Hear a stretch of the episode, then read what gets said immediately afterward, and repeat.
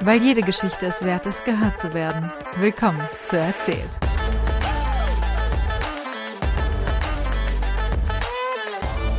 Hi und herzlich willkommen zurück zu Erzählt dem Podcast. Ich bin hier mit Emilia. Emilia ist ein kleiner Covername, ähm, weil sie nicht möchte, weil sie ihren echten Namen nicht verwenden möchte, weil das Themen sind, die ein bisschen, boah, ne?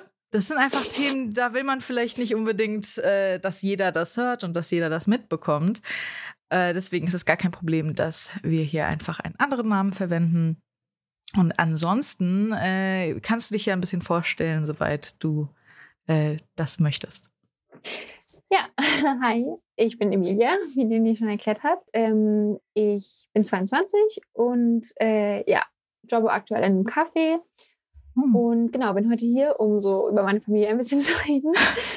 Und äh, also vor allem über meine Mutter. Ähm, genau, von der ich denke, dass sie eine narzisstische Persönlichkeitsstörung hat. Ich will direkt dazu sagen, es ist so natürlich nicht diagnostiziert und so. Das sind nur, ist nur, was ich denke und was auch andere Menschen denken. Aber genau, das ist direkt so, mich niemand auch drauf festnagelt. Das ist nicht genau alle äh, Dings, Symptome quasi. Genau. Ja, und äh, auch ansonsten irgendwie so ein bisschen meine Familiengeschichte. Ja. Ja, ich finde es immer, dieses ganze Thema, alles muss diagnostiziert sein, dass es ja, wahr voll. ist. Was halt überhaupt, also voll. ich meine, was ändert es am Ende? Die Person hat es in dem Moment und wenn es diagnostiziert wird, hat sie es dann wirklich offiziell. Ja, genau. Also ja. ich verstehe natürlich dieses generelle wenn Personen es auch selbst haben oder sowas, dass sie nicht möchten, dass jeder einfach sagt, ich habe XYZ, wenn die Leute nicht wirklich wissen, wie schlimm es ist am Ende. Ja. Aber es gibt viele Leute, die äh, du musst dich auch meistens in den ersten Fällen halt erstmal selbst diagnostizieren, um dir Hilfe zu suchen. Sonst würdest du dir ja keine Hilfe suchen. Voll. Sonst würdest du ja nicht denken, dass da irgendwas ist. Ich habe genau. mich auch genau. zuerst mit Depressionen diagnostiziert, bevor ich sie hatte. Mhm. Also bevor ich sie diagnostiziert ja. hatte, so rum. Und äh, ja, deswegen, ich finde es immer ein bisschen krass, wie sehr Leute mit so Self-Diagnosis wie, gegen, wie dagegen Leute sind. Oh, voll. Und wenn ihr ja, also deine Familie, du, sämtliche Leute, die irgendwie äh, in der Umgebung deiner Mutter sind, sich denken, das ist also, ja. da ist irgendwas, dann ist da auch irgendwas. Ja. Genau, und ich denke mir auch immer, selbst wenn es jetzt vielleicht doch nicht zu 100 Prozent stimmt, ist es ja auch, also hilft es mir einfach so, es mir zu erklären, und mhm. irgendwie mir zu sagen, sie ist nicht böse sozusagen, sondern sie hat irgendwie was. Und das glaube ich schon, dass quasi einfach irgendwas sozusagen in ihrem Kopf einfach nicht richtig ist, so ohne dass ich das, das ist keine Wertung auch von mir ja. aus, sondern es ist einfach, genau. So. Ja, auf jeden Fall dieses ähm, einen Grund finden, ja, um auch damit klarzukommen, was man erlebt voll. hat und es zu verarbeiten. Das, ich glaube ich, ist äh, sehr wichtig. Willst du mal so ein bisschen anfangen, irgendwie in deinem Leben, vielleicht ab dem Punkt, wo du gemerkt hast, dass das so ist, oder einfach generell ein bisschen was über deine Kindheit und Jugend erzählen, wie das so war mhm. bei dir? Ja, ich würde vielleicht so einmal ganz grob so mein, meine Kindheit abreißen. Also genau, es ist so, dass, äh, also ich habe zwei Schwestern ähm, und wir haben, bis ich zwölf war, haben wir alle, also mein Vater, meine Mutter, meine beiden Schwestern und ich, ähm, zusammen gewohnt. Äh, und da waren meine Eltern auch zusammen. Und genau, haben, also war noch so, damit man so ein bisschen Kontext, also mein Vater verdient einfach ziemlich viel Geld, also ziemlich reiches mhm. Elternhaus und so. Ähm, und so in so einem großen Haus gewohnt und mit großem Garten und so weiter. Genau. Und alle zusammen eben. Und dann, ähm, als ich zwölf war, haben sich meine Eltern getrennt. Und mein Vater ist relativ schnell ausgezogen, weil er eine neue Frau, also eine neue Freundin hatte. Das war auch das, also unsere Eltern haben uns das auch als Grund genannt, sozusagen, wieso sie sich getrennt haben. Und ähm, genau, so theoretisch wurde es eigentlich dann erst ab dann so wirklich turbulent. Mhm. Im Nachhinein war halt schon es immer so nicht normal sozusagen und nicht gut. Aber als Kind ist ja erstmal das normal, was man kennt und was man lebt oft, mhm. weil man kennt ja nur das und ja. geht erstmal davon aus, dass es bei allen Leuten so oder das ist so die normale Sache. Genau, und jetzt im Nachhinein kann ich sagen, war es auf jeden Fall nicht, aber hätte ich, also so, hätte ich nicht so gesehen, weil ja, ich war halt klein. genau. Und also so nach der Trennung meiner Eltern ging es dann auch so los mit ähm, nicht sorgerecht, aber so Umgang und so weiter. Und die haben sich einfach krass gestritten und Gericht und alles weiter, Jugendamt und so. Genau. Aber tatsächlich, ähm, so krass es klingt, das war so, würde ich sagen, das war überhaupt nicht schön, aber das war der weniger schlimme Part sozusagen. Mhm. Was meine ja, weil du vielleicht nachvollziehen konntest, wo der Streit so herkommt, vielleicht auch und die Tension. Ja, weil beziehungsweise, ja, ich weiß nicht. Ich glaube, die Sache ist halt auch, ich finde es äh, super faszinierend, weil viele Leute erzählen, ja, ihre Eltern haben sich gestritten bis zum geht nicht mehr und haben sich mhm. dann getrennt. Und es wirkt so, als wäre es bei dir, dass die Eltern sich quasi erst wirklich nach der Trennung Voll. getrennt haben, äh, gestritten äh, haben ja, und, und euch hab, gezeigt haben, dass sie sich streiten quasi. Ich habe meine Eltern, glaube ich, davor einmal streiten sehen, tatsächlich.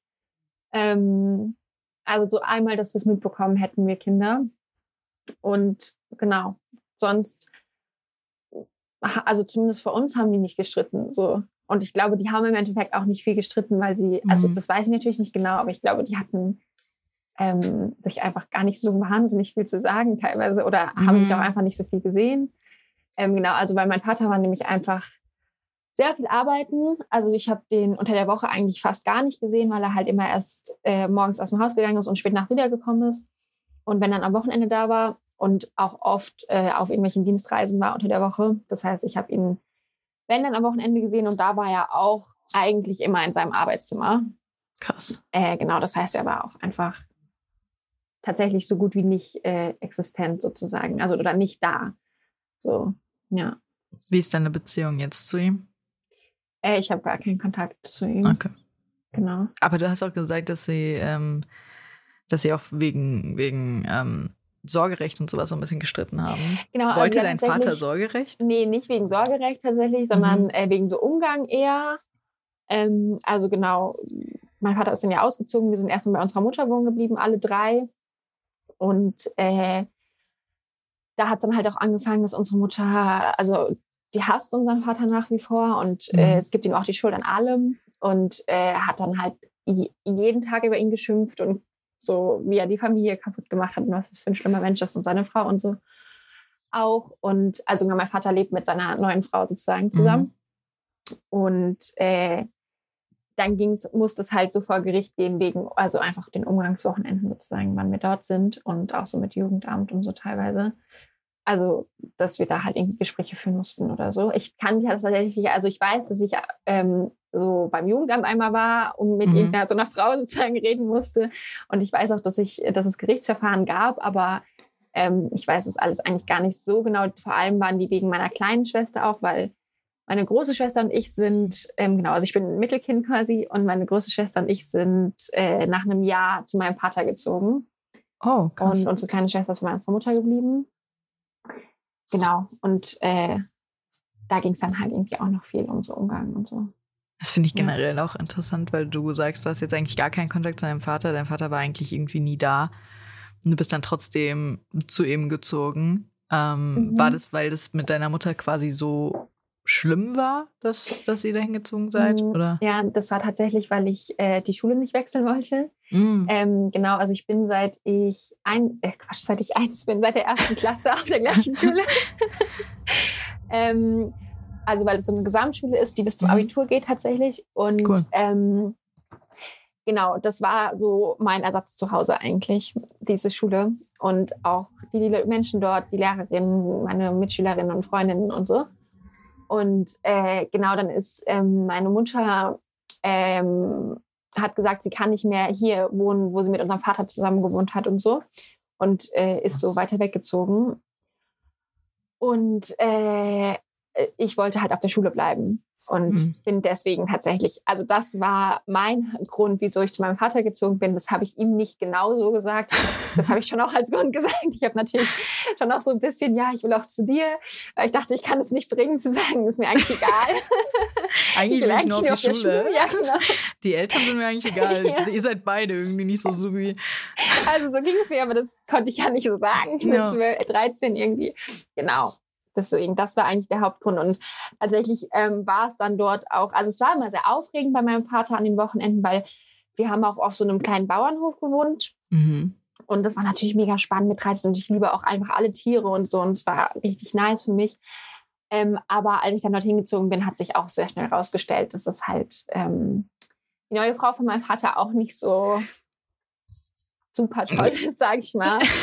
Und Kenn ich. Genau. ich habe da dann zwei Jahre gewohnt und bin dann tatsächlich zu meiner Oma gezogen. Mm, oh, krass. Das war dann ziemlich schön, weil ich da dann noch vier Jahre äh, gelebt habe. Genau.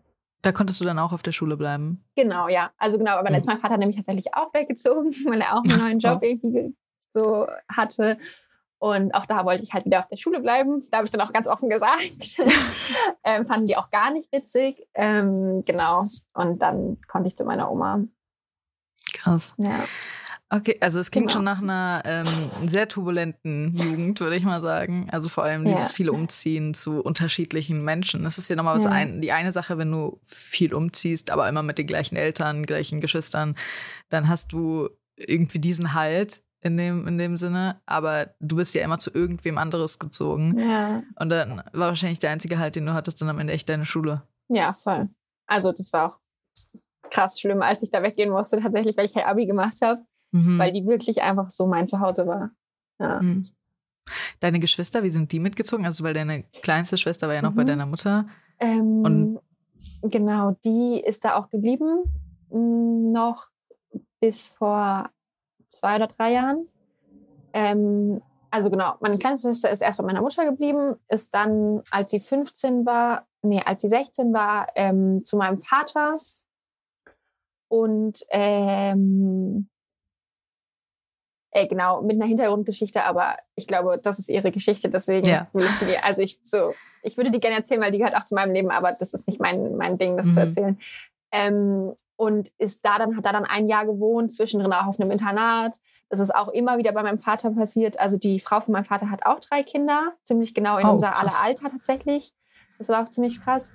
Und ähm, die beiden Älteren waren auch ähm, immer mal wieder auf einem Internat, weil es halt zu Hause nicht mhm. funktioniert hat. So wo man sich auch mal fragen könnte, liegt es an den Kindern oder vielleicht an den Eltern? Ja.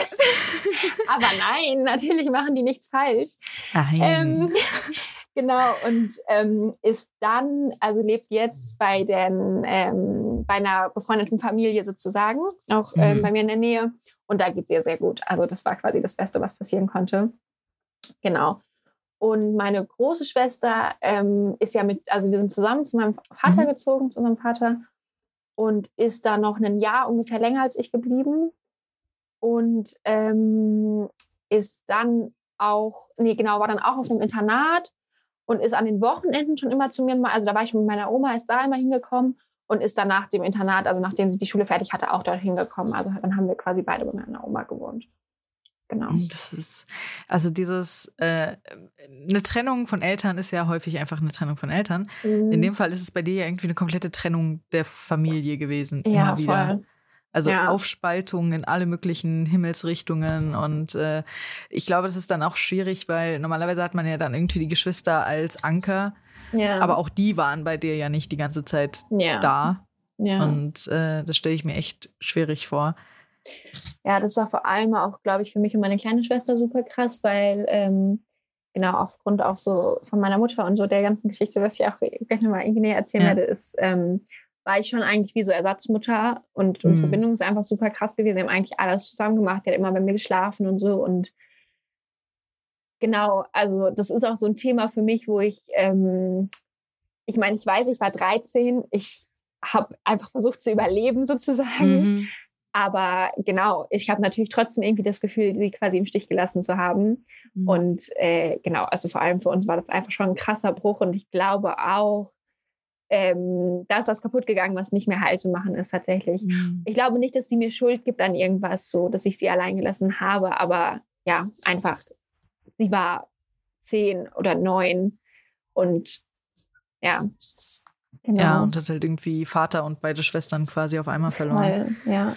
Das ist, aber das ist, ich finde es so super schwierig, weil letztendlich ja niemand von euch, ihr wart alle Kinder. Genau. So, ihr habt alle nur versucht, wie du gesagt hast, zu überleben ja. oder irgendwie das Beste aus der Situation genau. zu machen und es für sich am sichersten zu fühlen. Und äh, ich hoffe, dass sich das natürlich irgendwie vielleicht wieder heilt. Also gerade auch wenn ihr alle erwachsen seid, was ihr ja jetzt seid, ja. aber so einfach ein bisschen mehr Zeit dann nochmal ähm, miteinander verbringen könnt und so ein bisschen rekapitulieren, was eigentlich passiert ist und wie ihr ja alle darunter irgendwie gelitten habt und alle ja. so euer Päckchen mitgenommen habt. Willst du ein bisschen erzählen, wann hast du so gemerkt, okay, meine Mutter ist oder beziehungsweise was sind so die ersten Erinnerungen ähm, daran, mhm. was deine Mutter so getan hat, was nicht so cool war? Ja, also ähm, es war auf jeden Fall so, dass wir so also unsere Mutter hat immer gesagt, sie hat uns zur Selbstständigkeit erzogen. Ich würde sagen, jetzt einfach alleine gelassen. Also es mhm. ist irgendwie so, genau, ich weiß, dass wir, ähm, also wie gesagt, ich habe mich super viel um meine kleine Schwester gekümmert und eben auch nicht einfach nur dieses Ding von Schwestern mögen sich halt, sondern wirklich so fast schon, mm, also ja, ich, ich hatte das Gefühl, ich muss das halt auch, weil unsere Mutter ist nicht da und ähm, genau, wir haben so äh, Essen und so. Irgendwann hat uns Mutter einfach gesagt, sie weiß nicht mehr, was sie abends kochen soll und da mussten wir uns sozusagen einfach selber drum kümmern. Ähm, genau, und meine große Schwester sagt auch daran, erinnere ich mich einfach nicht, dass so Hygiene und so nicht so wahnsinnig gut funktioniert hat, also sie sich oh, einfach nicht darum gekümmert hat. Ich weiß auch, dass ich ähm, es mal eine Zeit gab, wo ich mir einfach die Haare nicht gekämmt habe. Mhm. Ähm, und unsere Mutter, weiß ich nicht, hat nicht dann nachgeschaut, hat es nicht interessiert, wie auch immer. Und da musste ich mir die tatsächlich abschneiden, weil die so krass verfilzt waren hinten. Oh. Ähm, genau, also solche Sachen, da bin ich im Nachhinein so, ja, okay, das ist, das ist halt nicht normal. So. Nein. Und ähm, genau, als ich äh, von meiner Mutter weggezogen bin, ähm, also genau, diese ganze Trennung habe ich ja schon gesagt, ähm, die, meine Mutter ist halt total eskaliert sozusagen, hat nur noch geschimpft oder unseren Vater und so da dachte ich auch noch, also habe ich auch noch nicht so gedacht, das ist jetzt ungewöhnlich. Ich dachte, okay, sie hasst ihn halt so, auch nicht komplett unverständlich. Er hat irgendwie eine neue Frau. Aber genau, habe es auch erstmal so hingenommen. Und dann hat es irgendwann so ein bisschen angefangen, dass ich so, ja, irgendwie mir immer wieder auch Leute gesagt haben, dass, dass das quasi nicht normal ist. Und ähm, genau, ich dann auch irgendwann so gecheckt habe, ja, irgendwie also ja, auch so rückblickend, das ist nicht so ganz normal. Und unsere Mutter, also ich habe auch mehrmals gesagt, auch nach der Trennung so dieses Jahr, ich mag das nicht, wenn du über unseren Vater redest, weil mhm. das ist mhm. mein Vater. Und sie hat immer wieder gesagt, so ja, das verstehe ich, aber er ist ja doch, also er ist ja böse, so er macht ja das und das, so. Und dann ging es vielleicht mal ein paar Stunden, hat sie aufgehört und dann weiter. Und ähm, genau, ich glaube auch, dass äh, wenn, also es, es gibt ja oft, dass irgendwie Eltern nach Trennung sich streiten und so, aber mhm. ich glaube, du kannst sie meistens erreichen mit den Kindern. Also wenn ja. irgendwie jetzt das Kind weinend vor dir steht und sagt, hör, ich will nicht, dass du so über meinen Vater redest, dann passiert ja normalerweise irgendwas. Und das ist halt bei unserer Mutter nicht passiert. Und genau, irgendwie solche Momente, dass ich so gemerkt habe, ähm, sie hört mir auch einfach nicht zu. Also mhm. so, ich, da komme ich irgendwie nicht. Es ist, als würde ich vor einem Menschen stehen, und mit dem reden und äh, ja, als wäre da irgendwie eine Wand dazwischen, so eine Glaswand oder so, und es kommt einfach nicht an. Und so ist halt, also so fühlt sich meine Mutter auch an, als ist, dieser Mensch existiert, hm, aber da ist irgendwie keine, da ist nichts, da ist kein Mensch, da ist keine Persönlichkeit so. Ich, genau, ich weiß immer nicht so, wie ich das so super gut erklären kann, aber das irgendwie. Und im Nachhinein war das halt schon immer so. Und ähm, habe ich das als Kind auch gemerkt. Also es war mhm. auch immer so, dass ich, ich bin nie zu ihr gegangen, wenn ich irgendwas hatte, irgendwelche Sachen, irgendwelche Probleme sozusagen. Ich habe immer mit, entweder habe ich es einfach mit mir selber ausgemacht oder ich habe mit der Mutter von einer Freundin geredet oder so oder mit Lehrerinnen mhm. irgendwann. Also ich habe immer mit anderen Menschen geredet. Und auch da ähm, dachte ich halt als Kind noch so, naja, ist ja irgendwie auch ein bisschen normal, dass man nicht immer mit seinen Eltern reden will. Aber es gab sogar den Moment, dass ich irgendwas hatte, also irgendwas war in der Schule und meine Mutter hat tatsächlich sogar so nachgefragt. Und dann habe ich zu ihr gesagt, ja, ich will nicht mit ihr darüber reden, ich will mit der Mutter von meiner Freundin darüber reden. So. Krass. Und äh, da hat sie auch geweint und okay, hat dann, ja. aber hat dann, also hat nicht so, keine Ahnung, irgendwie gesagt, ich liebe dich doch, du bist doch mein Kind, ich will für dich da sein, mhm. sondern hat mir Vorwürfe gemacht, hat gesagt so, ich bin doch, ich, ich, du kriegst immer alles bei mir, so, du kannst ja alles haben, wieso redest du jetzt nicht mit mir? So, so nicht so und geguckt, so was, halt was sie vielleicht falsch gemacht hat oder was, was, weswegen du dich vielleicht nicht wohlfühlst, mit ihr ja. zu sprechen. Nicht bei sich selbst gesucht, sondern zu gucken, okay, wieso vertraut mir meine Tochter nicht? Ja, so, genau. was, was soll das? Wie kann genau, sie es genau, wagen? Genau, genau so. So, äh, so, komplett anders als von wegen, okay, oh mein Gott, meine Tochter vertraut mir nicht. Die spricht ja, genau. lieber mit einer Mutter von wem anderes als mit mir. Was, wie, wie, wie schaffe ich es, das Vertrauen wieder aufzubauen oder überhaupt ja. aufzubauen? Wie, wie schaffe ich diese Verbindung? Nein, der, das Mindset war, wie kannst du es wagen? Ja. Ich bin doch so toll. Es gibt doch genau. überhaupt kein Problem mit mir. Wieso willst du nicht mit mir sprechen? Ja, genau. Und ich glaube, ein bisschen auch dieses Image nach außen eigentlich wahren müssen, weil das mhm. ist, was unsere Mutter halt sehr krass konnte und vermutlich auch kann. Immer noch. Ähm, genau, ich habe auch keinen Kontakt mehr zu meiner Mutter, deswegen, mhm. also schon seit vier Jahren eigentlich gar nicht mehr. Ähm, nach außen hin waren wir, glaube ich, immer voll, also ja, so eine tolle Familie, wie gesagt, hat auch einfach viel Geld. Da passiert das, also mhm. natürlich sehr schnell, das ist so dieses, die haben ja alles und ich will auch überhaupt nicht mehr anmaßen zu wissen, wie es ist, kein Geld zu haben. Ähm, genau, aber ich weiß das nur, weil wir viel Geld hatten, nicht. Also das heißt nicht, dass es super war. So. Ja, das wollte ich vorhin auch mal ansprechen, weil ich so gedacht habe, so, ähm, äh, man, man denkt, also gerade als zum Beispiel ich, mhm. jemand, der halt mit nicht viel Geld aufgewachsen mhm. ist, ähm, denkt man so, okay, die Kinder, die reich sind, die haben irgendwie alles. Also ja. die, du hast halt diese Geldsorge nicht. Die Geldsorge ist ja. halt einfach schon eine ziemlich heavy Sorge, Voll. die man auch als Kind eigentlich, finde ich, nicht unbedingt haben sollte. Da müssen die Eltern gucken, wie sie Voll. das den Kindern, ähm, vor den Kindern vielleicht auch ein bisschen schützen, I guess. Aber das ist ja das Paradebeispiel, dass nur weil man Geld hat, hat man vielleicht nicht die Geldsorgen, dafür hat man ganz andere Sorgen, die mindestens genauso dramatisch sind. Mhm. Man kann es sowieso nie vergleichen. Ja. Ähm, aber das, das, das, was ist, was man sich auch mal wieder vor Augen führen muss.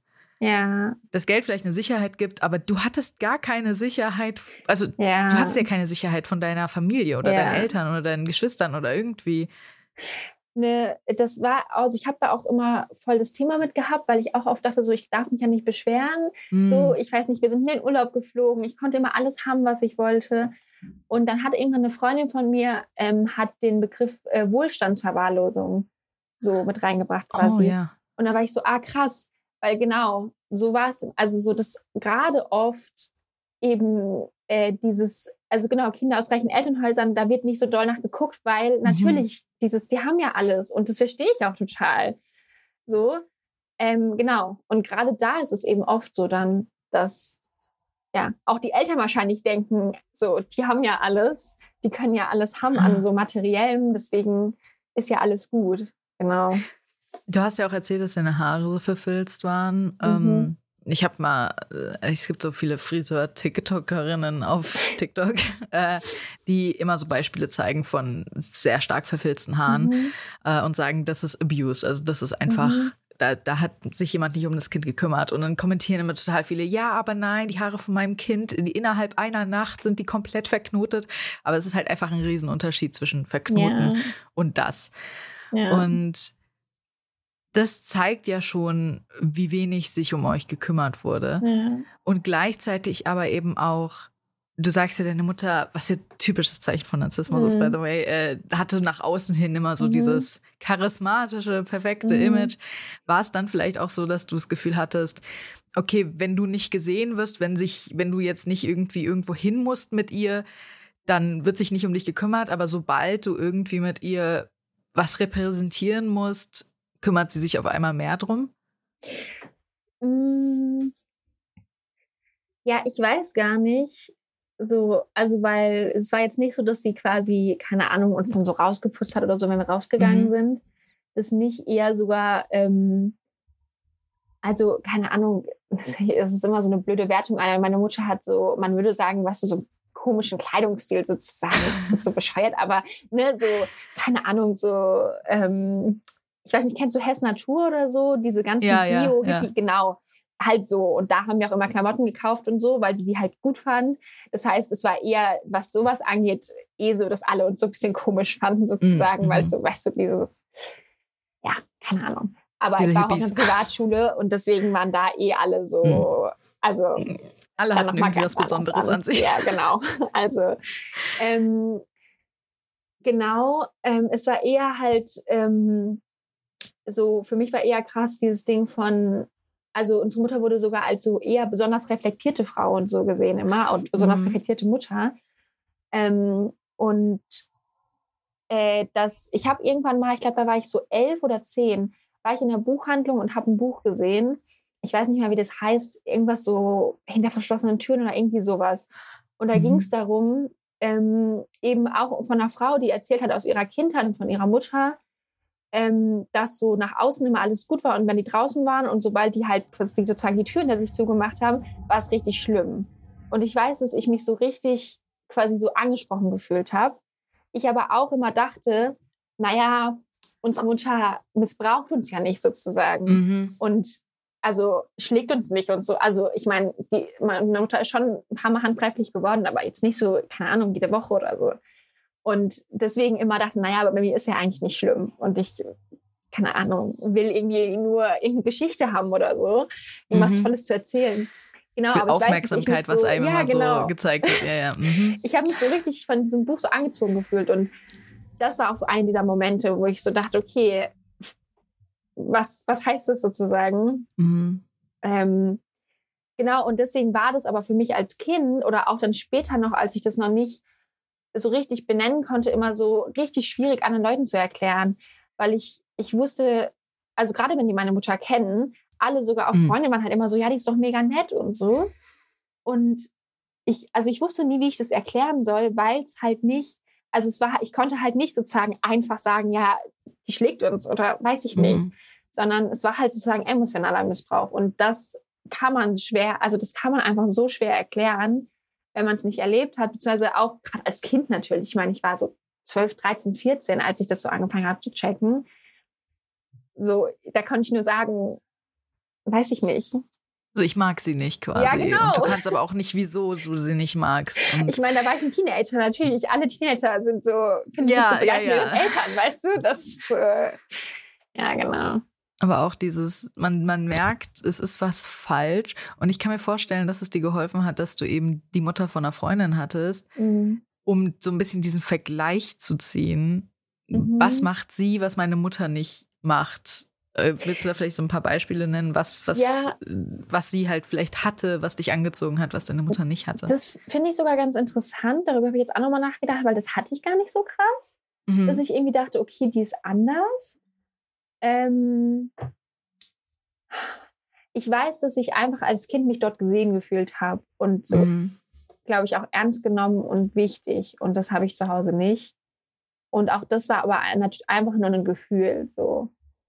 Ähm, und genau, also weil tatsächlich, was meine Mutter sozusagen das Einzige, was es gab an so Aufmerksamkeit, war so sozusagen körperliches.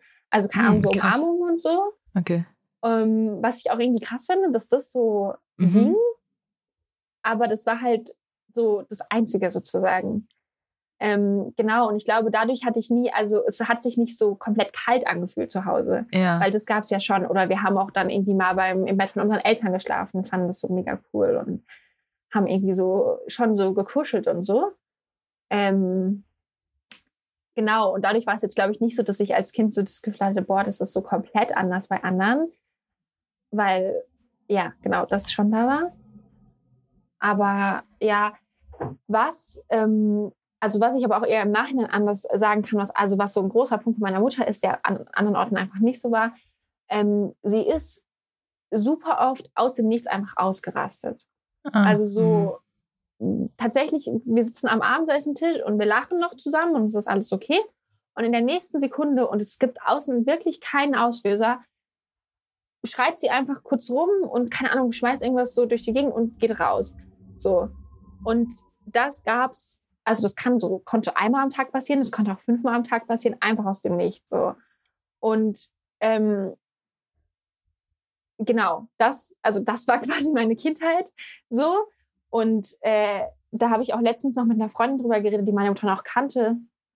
Also meine Mutter lebt, aber genau, die ja. kennengelernt hat. Ähm, die so eine Situation tatsächlich mal mitbekommen hat. ähm, weil ich mich nämlich auch immer wieder gefragt habe, ob das so, also nicht, dass ich denke, ich bilde mir das ein, aber ne, ob das nicht vielleicht auch normal ist, so mäßig, mhm. äh, die auch meinte, das war total krass, weil sie saß eben mit uns beim Abendessen und es war alles gut und dann auf einmal ist sie einfach wütend geworden und so ausgegangen. Und ich habe das früher immer beschrieben, als wäre so ein, ähm, wie so ein Vulkan in ihr, der immer so ein bisschen brodelt und halt mhm. einfach ausbricht, so aus dem Nichts. Und das habe ich als Kind auch noch nicht irgendwie als komisch angesehen, ähm, weil ich das ja schon auch von anderen Eltern kannte, dass sie wütend werden und sauer werden und rumschreien, aber die hatten halt immer einen Grund. Ja. So. Das, natürlich muss es nicht sein, dass du dein Kind anschreist, aber ne, nee, keine Ahnung, das hat sein Spielzeug nicht weggeräumt. Und dann so. Und ja ist sie dann die halt ausgerastet. Und Aber ich glaube, du kannst es halt dann zumindest nachvollziehen und du genau, fühlst dich genau, nicht ja. so in diesem dauerhaften, dieser dauerhaften Angst, dass ja. deine Mutter jeden Moment einfach wütend wird, obwohl du ja. überhaupt nichts getan hast. Und du kannst, weil, also gerade, ich glaube auch für viele Kinder ist es furchtbar, dass sie so viel angeschrien wurden in ihrer Kindheit. Ja, okay. Und die versuchen dann extrem vorsichtig, um ihre Eltern rum zu sein mhm. und eben das zu tun, dass ihre Eltern bloß glücklich sind und ähm, dass man alles richtig macht. Aber das konntest du ja nicht mal. Ja, also, wenn deine Mutter voll. ja einfach plötzlich immer aus dem Nichts ausgerastet ist, konntest du es ja überhaupt nicht mal versuchen vorzubeugen, ja. sondern du musstest einfach nur hoffen. Ja, ja, voll.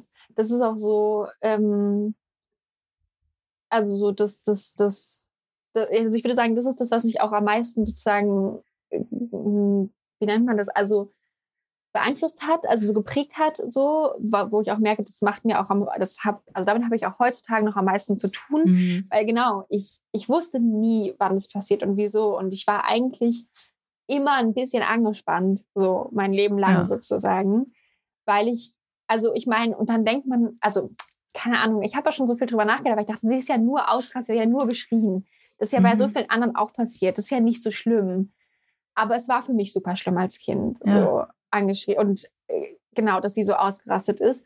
Und ich habe versucht, wie du gesagt hast, ich habe immer versucht, alles möglichst richtig zu machen, dass ich ihr nicht noch einen Grund gebe, weil natürlich ist sie auch ausgerastet wegen irgendwelchen Sachen, die wirklich waren. Ja, so. Aber sie ist halt auch also es gibt ja auch einen Unterschied. Sie hat zum Beispiel, wenn du abends dein Teller mal nicht weggeräumt hast, kam sie morgens um fünf in dein Zimmer und hätte dir auf dein Bett geschmissen. So. und da, also genau, deswegen, da merke ich mal wieder, okay, es ist ein Unterschied, ob man sich über was aufregt. Also ja. das habe ich, bei mein, als ich bei meiner Oma gewohnt habe, tatsächlich erst so richtig verstanden. Wenn ich das da gemacht hätte, hätte sie halt am nächsten Morgen erstmal mir Guten Morgen gesagt, wie hast du geschlafen? Und dann so, ja, du hast dein Teller nicht weggeräumt. Wäre super, blöd, wenn du es so. das nächste Mal Bitte. machst. So. Genau so nämlich. Ja. Und genau, unsere Mutter kam dann halt morgens ins Zimmer gestürmt und hat geschrien und so.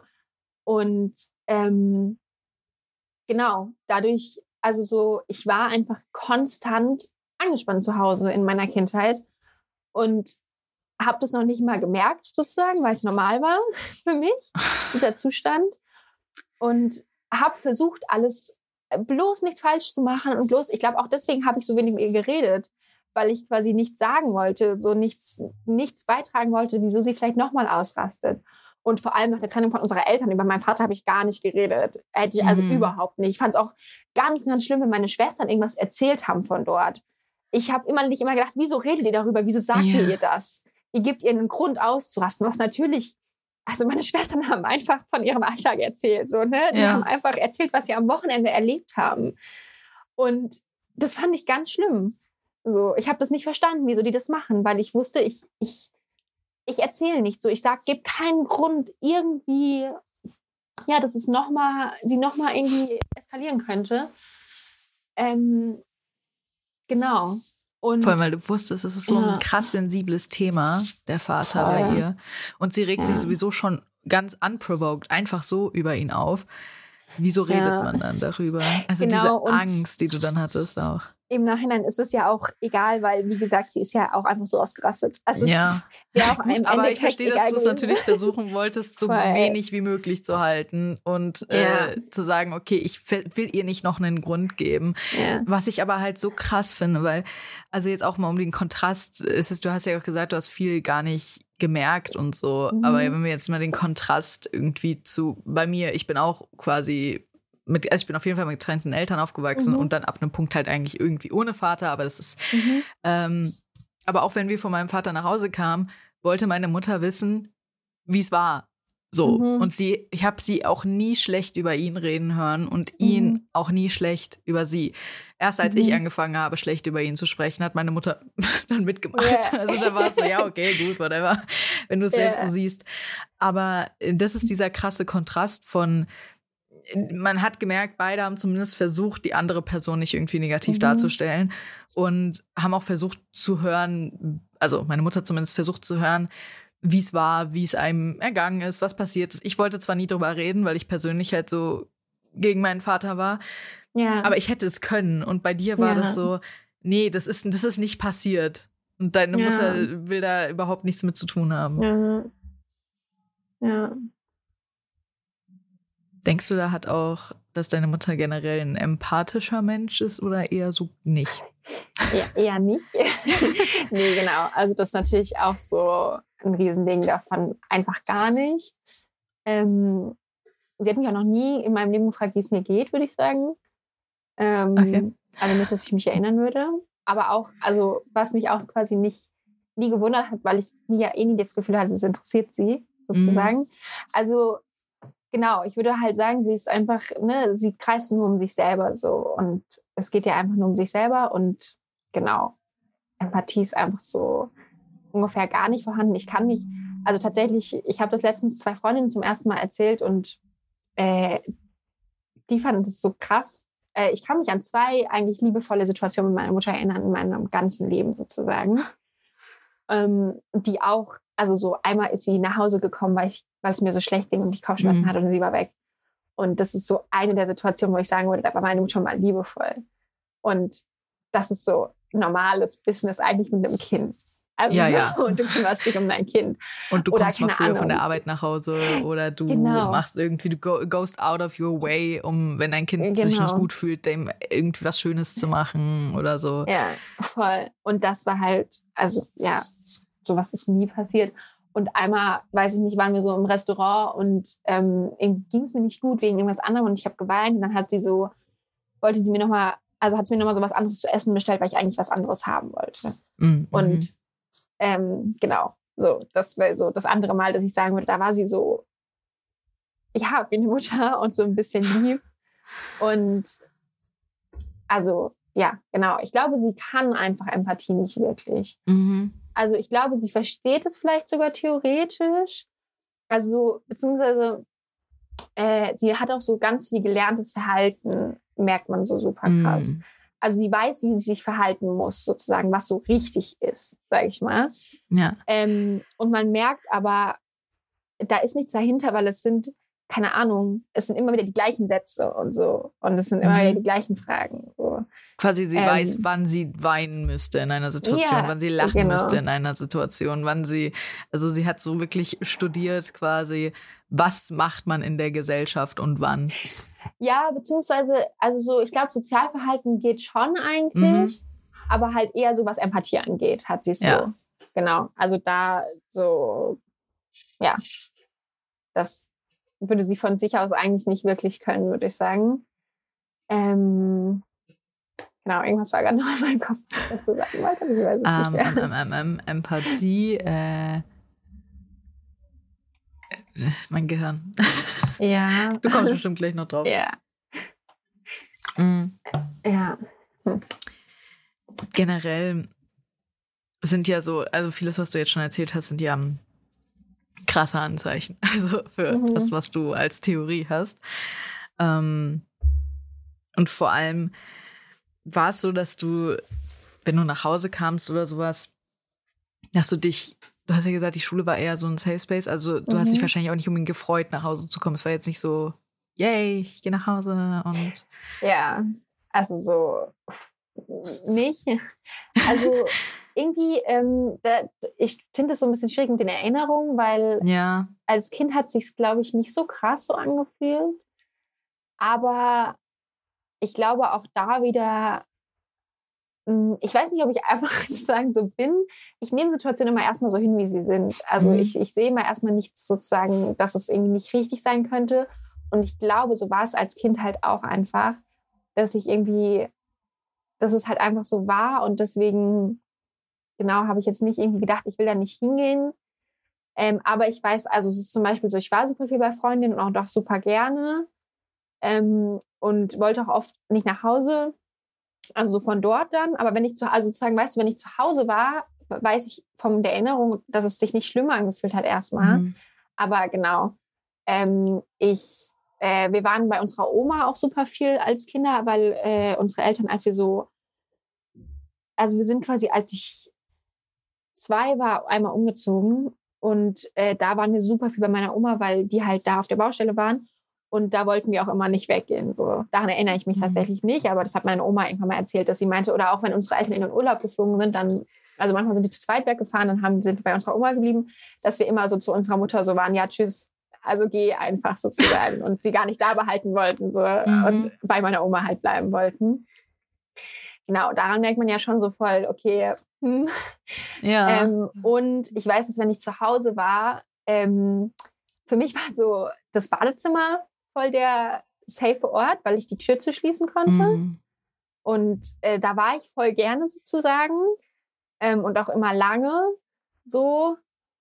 Ähm, genau. Und weil ich glaube, weil da halt einfach, also so, ich wusste, da kann niemand reinkommen dann, wenn ich die Tür zu schließe, so, sondern da kann, also auch da wurde ich dann oft durch die Tür irgendwie, weil irgendwas war angeschrien, aber genau, ich wusste irgendwie, ja, genau. Super.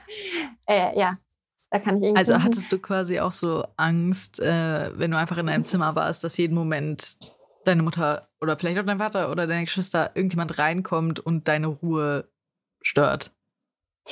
Ja, ich glaube tatsächlich, dadurch, dass es immer und überall passieren konnte, weil es ja keinen, keinen Grund gab, hatte ich nicht irgendwie besonders mhm. Angst an bestimmten Orten oder an bestimmten Momenten, sondern das war was, was immer da war.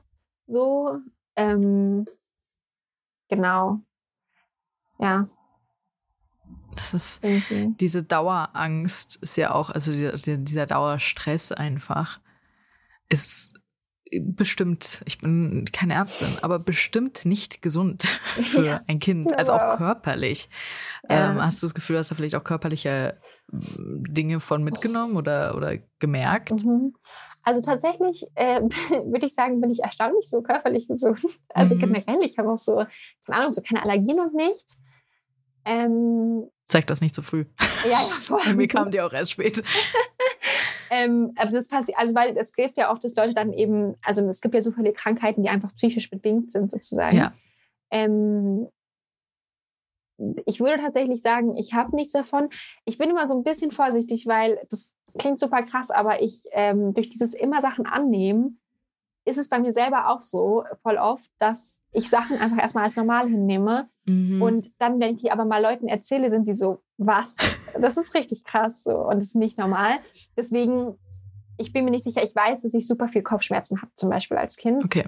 Oder auch, also immer noch teilweise, aber ähm, auch da dachte ich halt nicht, dass das irgendwie, also es kann natürlich auch mit irgendwas zusammenhängen. So. Ich meine, Kopfschmerzen als Kind ist, glaube ich, nie normal.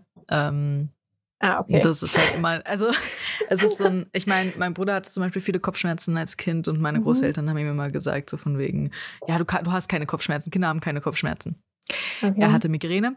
Äh, ah ja. Und also das ist natürlich dann auch so eine Sache. Ich hatte als Kind eigentlich keine Kopfschmerzen, nur Ohrenschmerzen und dann irgendwann kamen mhm. sie. Äh, aber Kopfschmerzen sind halt sehr häufig auch Spannungskopfschmerzen. Also es ah, kann natürlich Migräne sein, aber eben auch Spannungskopfschmerz kommt halt einfach von Stress. Ist es ah. so, dass du ah. deine Zähne viel aufeinander beißt? Ich würde sagen, nein. Mhm. Also ich glaube nicht tatsächlich. Das hat mir auch noch nie okay. ein Zahnarzt gesagt, so von wegen. Das, mir auch also nicht. Das habe ich nur ah, selbst okay. gemerkt. Ich habe nur gehört, dass ah. äh, also es gibt halt Knirschen. Beim Knirschen ist es so, dass sich die Zähne abnutzen. Das sehen die yeah. Zahnärzte. Aber wenn man die Zähne einfach aufeinander presst, passiert das nicht. Bei mir war es okay. nur so, dass mir Leute gesagt haben, dass man den Kiefer normalerweise in einer Normalsituation, dass der, der Mund ist geöffnet. Also die Zähne sind nicht aufeinander im ah, okay. Alltag im Normalzustand. ja, okay, dann maybe doch. Weil ähm, das mache ich schon auch. Die Zähne sind dauerhaft aufeinander, ja. ne? Ja, und, und das manchmal habe ich äh, sogar so, dass ich so bin so, ah, okay, ich kann meinen Kiefer so kurz entspannen. Also ja. weißt du so, dass ich so merke, ich hatte ihn gerade angespannt. Ja, okay. Also vielleicht schon. und das führt halt häufig extrem zu Kopfschmerzen okay. und macht halt auch den Kiefer kaputt und die Gelenke. Und ja. das ist aber so ein typisches Stresssymptom. Und für mhm. mich war es auch so, als ich dann beim Arzt war mal, weil mein Kiefer halt so kaputt ist, waren die so, hast du Stress? Und ich fand Tini und ich habe nicht verstanden, was Stress bedeutet. Ja. Ich habe gedacht, Stress ist so krasse Business People, die den ganzen Tag mhm. arbeiten und von 9 to 5, 9, 9 to 9 wahrscheinlich arbeiten und ja. kaum Schlaf kriegen. So, das ist Stress. Ja. Dass halt Stress einfach auch mental sein kann, dass ich einfach mit der Situation, also einfach überfordert bin, dass das Leben so nicht gut läuft für mich gerade. Das habe ich nicht verstanden. Deswegen habe ich immer mhm. gesagt, ich habe keinen Stress. Äh, ich glaube, das musste man generell auch mal ein bisschen besser erklären, was Stress bedeutet, ja, gerade bei Kindern. Äh, und ich kann mir halt vorstellen, dass du als Kind halt auch diesen Dauerstress hattest. Einfach, ja. zumindest wenn du zu Hause warst. Ja.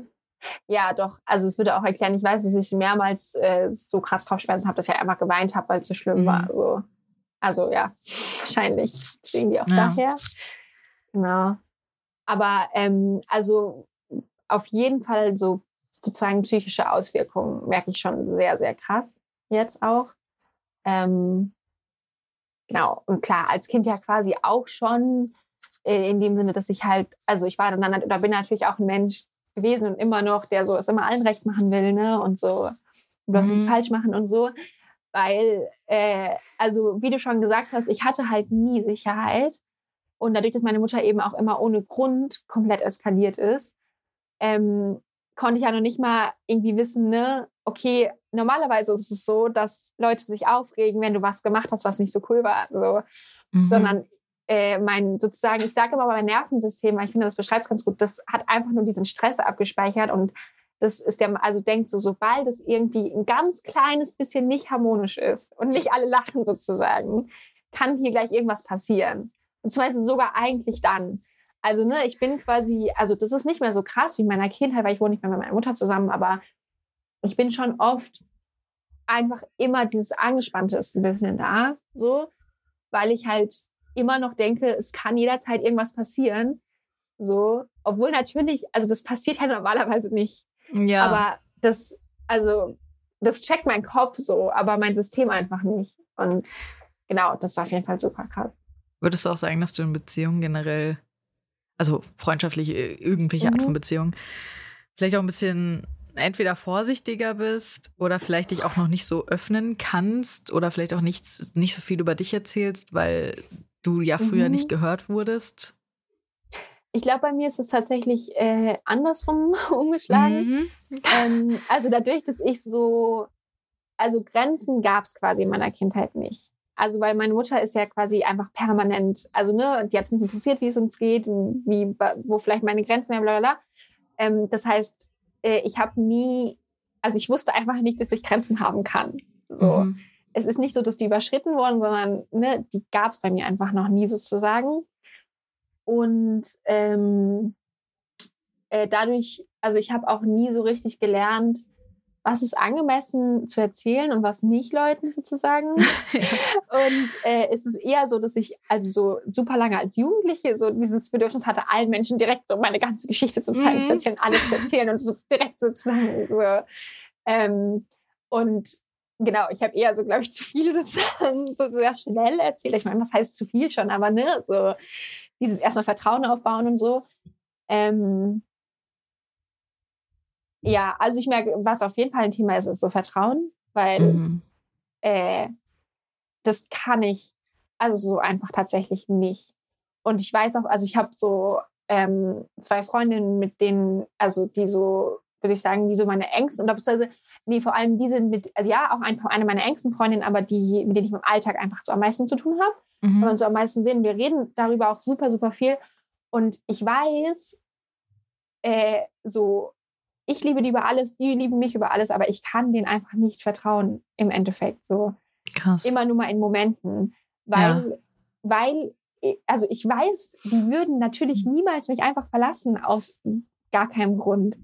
Aber ich kann es nicht fühlen. So, wenn die morgen mhm. die zu mir kommen würden und sagen würden, wir wollen nie wieder mit dir reden, dann würde ich natürlich kurz denken, krass, aber ich würde es einfach hinnehmen. So. Du wärst nicht überrascht. Das, genau. Es wäre ja. so, okay, ja, Gut, genau.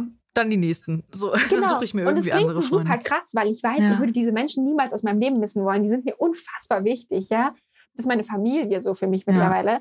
Aber genau, das ist es auf jeden Fall so ein Riesenthema. Und ich lerne schon auch immer mehr, dass ich schon ähm, ein bisschen Panik kriege, wenn ich Menschen zu nah an mich ranlasse. Ich dachte mhm. immer, ich bin so nicht, weil ich das irgendwie immer so, hä, wieso? So. Aber äh, genau, gerade wenn ich ähm, auch nur so ein ganz, ganz kleines bisschen das Gefühl kriege von, der Mensch ist gerade vielleicht mit was anderem beschäftigt, dann bin ich direkt so, okay, dann will ich jetzt nicht über mich, dann erzähle ich dir jetzt nichts von mir. So. Mhm. Also, genau, weil dann natürlich dieses Ding kommt von, ich wurde gar nicht gesehen und deswegen ist irgendwie auch nicht wichtig, was mit mir ist. Und es ist dann bei der Person vielleicht gerade gar nicht so, sondern, keine Ahnung, hat nur einen Anruf bekommen und muss deswegen kurz telefonieren gehen und dann bin ich direkt immer so, also das so schlimm ist es okay, du interessierst, nicht mehr, interessierst dich nicht genau, für mich, oder? Das ja. war super lange, super krass, dass sobald jemand nur so kurz auf dein Handy oder so irgendwas geantwortet hat, ich so dachte, okay. Das kann ja. ich nachvollziehen tatsächlich. Ähm, also dieses Gefühl, wenn jemand dann mal kurz aufs Handy guckt und einfach nicht da ist. Also mhm. es kommt bei mir ein bisschen auf die Personen an, weil ich weiß, welche Personen mir wirklich gut zuhören und welche nicht. Mhm. Aber wenn es so Menschen sind, bei denen ich weiß, die hören mir nicht gut zu, dann fühle ich mich sofort nicht gesehen und will eigentlich gar nicht weiterreden und am liebsten, ja. am liebsten gehen. äh, aber ja, das ist, siehst, also es ist dann häufig halt auch so, dass man solche Sachen internalisiert. Ist es so, dass mhm. du dir selbst, bei dir selbst so Raum lässt und dir selbst zuhörst? Ich meine, du hast ja schon gesagt, was so krankheitmäßig mhm. angeht. Nicht unbedingt, nimmst du einfach hin. Aber äh, siehst du so deine eigenen Bedürfnisse, nimmst du die ernst oder schiebst du die auch irgendwie eher zur Seite? Mhm. Mm. Also sehr unterschiedlich. Äh, tatsächlich ist es auch da so ein bisschen so, ähm, super, super lange konnte ich gar nicht sehen, dass ich Bedürfnisse habe, sozusagen. Mhm. Ähm, und für mich war klar, also ja, ich lebe quasi wie so nur für andere. Und genau, weil im Endeffekt ähm, würde ich sagen, wurde mir so vermittelt als Kind, dass ich nur wegen meiner Mutter, also nur da bin, damit es ihr gut geht, so, damit ich sie bestätigen kann und sie glücklich machen kann. Super. Und äh, genau, dadurch war, also wusste ich einfach nicht, dass ich auch wichtig bin. So mhm. und dass es irgendwie um mich auch geht. Und ähm, genau, das ist schon auf jeden Fall nicht mehr so wie noch vor fünf Jahren oder so. Äh, so, keine Ahnung, mittlerweile kann ich schon auch Bedürfnisse sehen. Aber äh, genau, sobald ich mit anderen Menschen zusammen bin, passiert es mir super, super schnell, dass ich, ähm, dass ich die teilweise sogar gar nicht wahrnehme. Also, dass ich so, keine Ahnung, zum Beispiel, ähm, das irgendwie noch ein Riesenthema von mir, wenn mir kalt ist. Mhm. Äh, ich würde niemals auf die Idee kommen, zu sagen, können wir mal reingehen oder keine Ahnung, ich brauche eine Jacke, sondern ich friere dann lieber zwei Stunden. So. Und ich sehe das aber auch nicht als Problem an. Tatsächlich, also weißt du, so, es ist ja. einfach so und ich nehme es einfach hin, auch da wieder so. Oder ich habe irgendwie, also nee, und das stimmt auch nicht mehr zu 100 Prozent, gerade bei den Menschen, mit denen ich super viel Zeit verbracht habe, jetzt schon in den letzten Jahren. Kann ich das auch? Oder kann ich dann irgendwie sagen, ich muss jetzt was essen, so? Ja. Ähm, aber genau, gerade bei Leuten, die ich noch nicht so mega gut kenne, würde ich dann eher, weiß ich nicht, umklappen, weil ich nichts gegessen habe. Also mit dem Flow gehen, wenn dann Leute sagen, ja, ich habe Hunger, voll. bist du so, ja. Und genau. andersrum quasi. Nee, ich habe gar keinen Hunger, ich auch nicht. ja, genau, nein. genau, komplett. Also das ist auch so krass, dass ich mich so einfach anpasse. Mhm. Also wie so die andere Person übernehme. Das ist auch ein Riesending, mit dem ich gerade super viel zu kämpfen habe, dass ich das Gefühl habe, ich konnte halt auch nie eine Persönlichkeit aufbauen, sozusagen. Mhm. Weil, ja, also, weil ja einfach gar kein Raum war, so. Und genau, ich mich auf jeden Fall als Jugendliche war ich wie so nicht existent, also war ich tatsächlich auch wie nicht existenter, weil ich auch einfach, wenn ich mit einer anderen Person war und da ging es nicht gut, dann ging es mir auch nicht gut, so. Oder da ging es gut, dann ging es mir auch gut. Ja, genau. Auch so ein Nein sagen war wahrscheinlich nicht so einfach, weil ja, du das wahrscheinlich komplett. deiner Mutter ins Gesicht wahrscheinlich nicht viel Nein sagen konntest. ja, nee. Also so auf jeden Fall nicht. Und auch so Kritik oder so hm. niemals. Also ich weiß, dass ich sie einmal, äh, ich mich quasi an eine Situation erinnere, in der ich sie kritisiert habe sozusagen. Und sie ist komplett eskaliert. Also ich habe so, ähm, ich habe ihr einfach nur gesagt, ähm, dass sie immer so, ich nicht mag, dass wenn sie über Menschen so schlecht redet, sozusagen. Also, mhm. Also, sie über also über jeden Menschen findet meine Mutter irgendwas, was sie so schlecht über den Menschen reden kann. Und das ist auch das Einzige, was sie sagt. Und dann habe ich gesagt, so keine Ahnung, ich mag es nicht, wenn du über die meine Freundin so redest. Und sie ist komplett eskaliert und hat mich so, also komplett angeschrien und hat auch drei Tage später noch darüber geredet und das immer wieder so hochgeholt und war so, ja, aber ich, keine Ahnung, ich bin doch so, ihr kriegt doch alles bei mir und so bla, also das wieder. Und dann habe ich das natürlich nie wieder gemacht, weil ja. So, das wollte ich natürlich nicht mehr. Genau, aber ja, also deswegen. So Hat sie euch Sein. viel kritisiert? Ähm, darüber habe ich schon super viel nachgedacht, weil das ist ja auch voll oft so ein Thema. Mhm. Hat bei so Narzissmus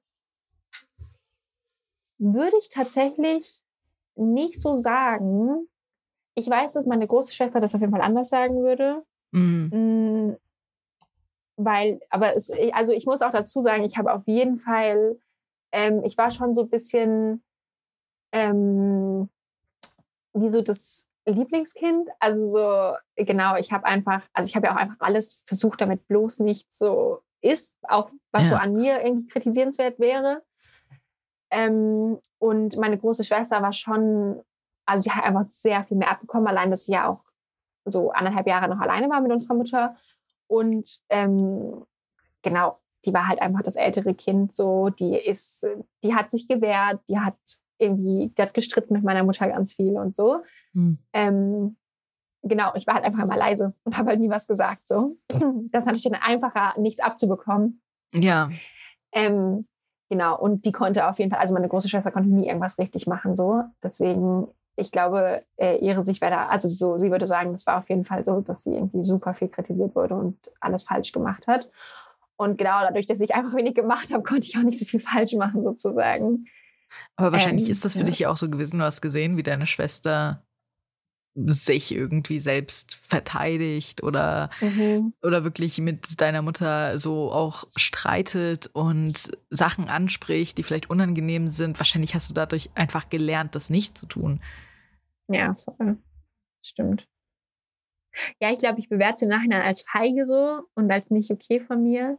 Das ist so 100% Selbstschutz gewesen, einfach ja, Selbstschutz. Voll, ich, auf jeden Fall. Also gerade wenn du siehst, wie irgendwie deine Schwester auch dann irgendwie ihre Persönlichkeit entwickelt und, und Meinungen hat und diese Meinungen mhm. sagt und dann halt einfach damit dealt, I guess, dass ihre Mutter sie anschreit, weil sie wahrscheinlich auch dann ab einem Punkt realisiert hat, ich kann ja sowieso nichts richtig machen, also dann mache ich mhm. die Sachen mhm. wenigstens so, wie ich das möchte. Aber du warst ja dann noch ein bisschen neutraler. Du hast in den Augen deiner Mutter noch nicht so viel falsch gemacht, mhm. dass du dann halt einfach gedacht hast, okay, hier ich, also natürlich alles nicht bewusst, das ist ja immer alles ein unterbewusster, ja, gerade als Kinder ein unterbewusster Prozess, dass du dann gesagt hast, okay, ich, dann bin ich halt die Tochter, die meine Mutter gerne hätte und mhm. will das einfach nicht so abbekommen, will nicht das Gleiche erleben wie meine Schwester. Ja, voll. Ja. Ja, genau. Ich denke mal so bei narzisstischen Menschen, hätten die Kinder bekommen sollen. Ja, komplett. Äh, Wirklich. Ich habe so lange Zeit gesagt, meine Eltern hätten einfach auf keine Kinder kriegen sollen.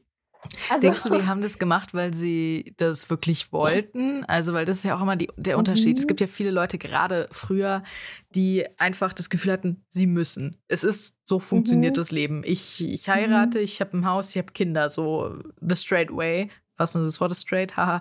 ähm, und aber das ist ja überhaupt nicht gegeben. Also wenn du keine Kinder haben möchtest, wenn du vielleicht auch nicht dafür geeignet bist, wenn du sagst, okay, ich selbst bin mir wichtiger als meine Kinder, yeah.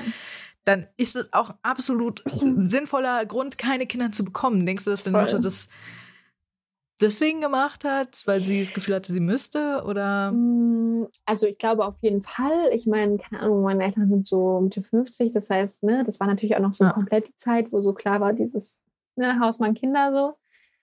Ähm, also ich denke, das spielt schon viel mit rein.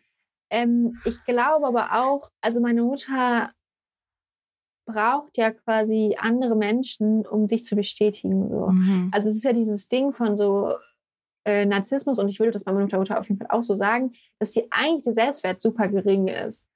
Ja. Und so dieses, also genau. Und deswegen ist halt andere Menschen in der Abhängigkeit vor allem braucht von der Person, weil sonst funktioniert es ja, also sonst passiert es ja, dass sich PartnerInnen trennen, weil sie so checken, irgendwas ist hier nicht richtig. Ähm, genau, um halt irgendwie, ja, weiß ich nicht, wo die sich drüber profilieren können, um eben mhm. so sich selber so gut zu fühlen und so. Und oder halt dann zum Beispiel, um damit andere sagen, ja, was für eine tolle Mutter sie ist. Ähm, genau, und ich kann mir vorstellen, ich glaube nicht, dass das ein bewusster Prozess ist. Also das glaube ich auf gar mhm. keinen Fall, dass sie irgendwie dachte, ich brauche jetzt Kinder, damit ich mich gut fühle. So gar nicht. Aber ich glaube, dass das damit reingespielt hat, auf jeden Fall. Das so, ja. Kinder kann man halt auch unglaublich gut manipulieren. Auf jeden Fall. Und natürlich. so drehen, dass sie für einen passen. Ja. Meine Schwester hat halt ein bisschen Widerstand gezeigt, aber ja. das war viel Manipulation bei dir in der Kindheit dabei? Ja. Jetzt so im Nachhinein? Mm. Also auf jeden Fall.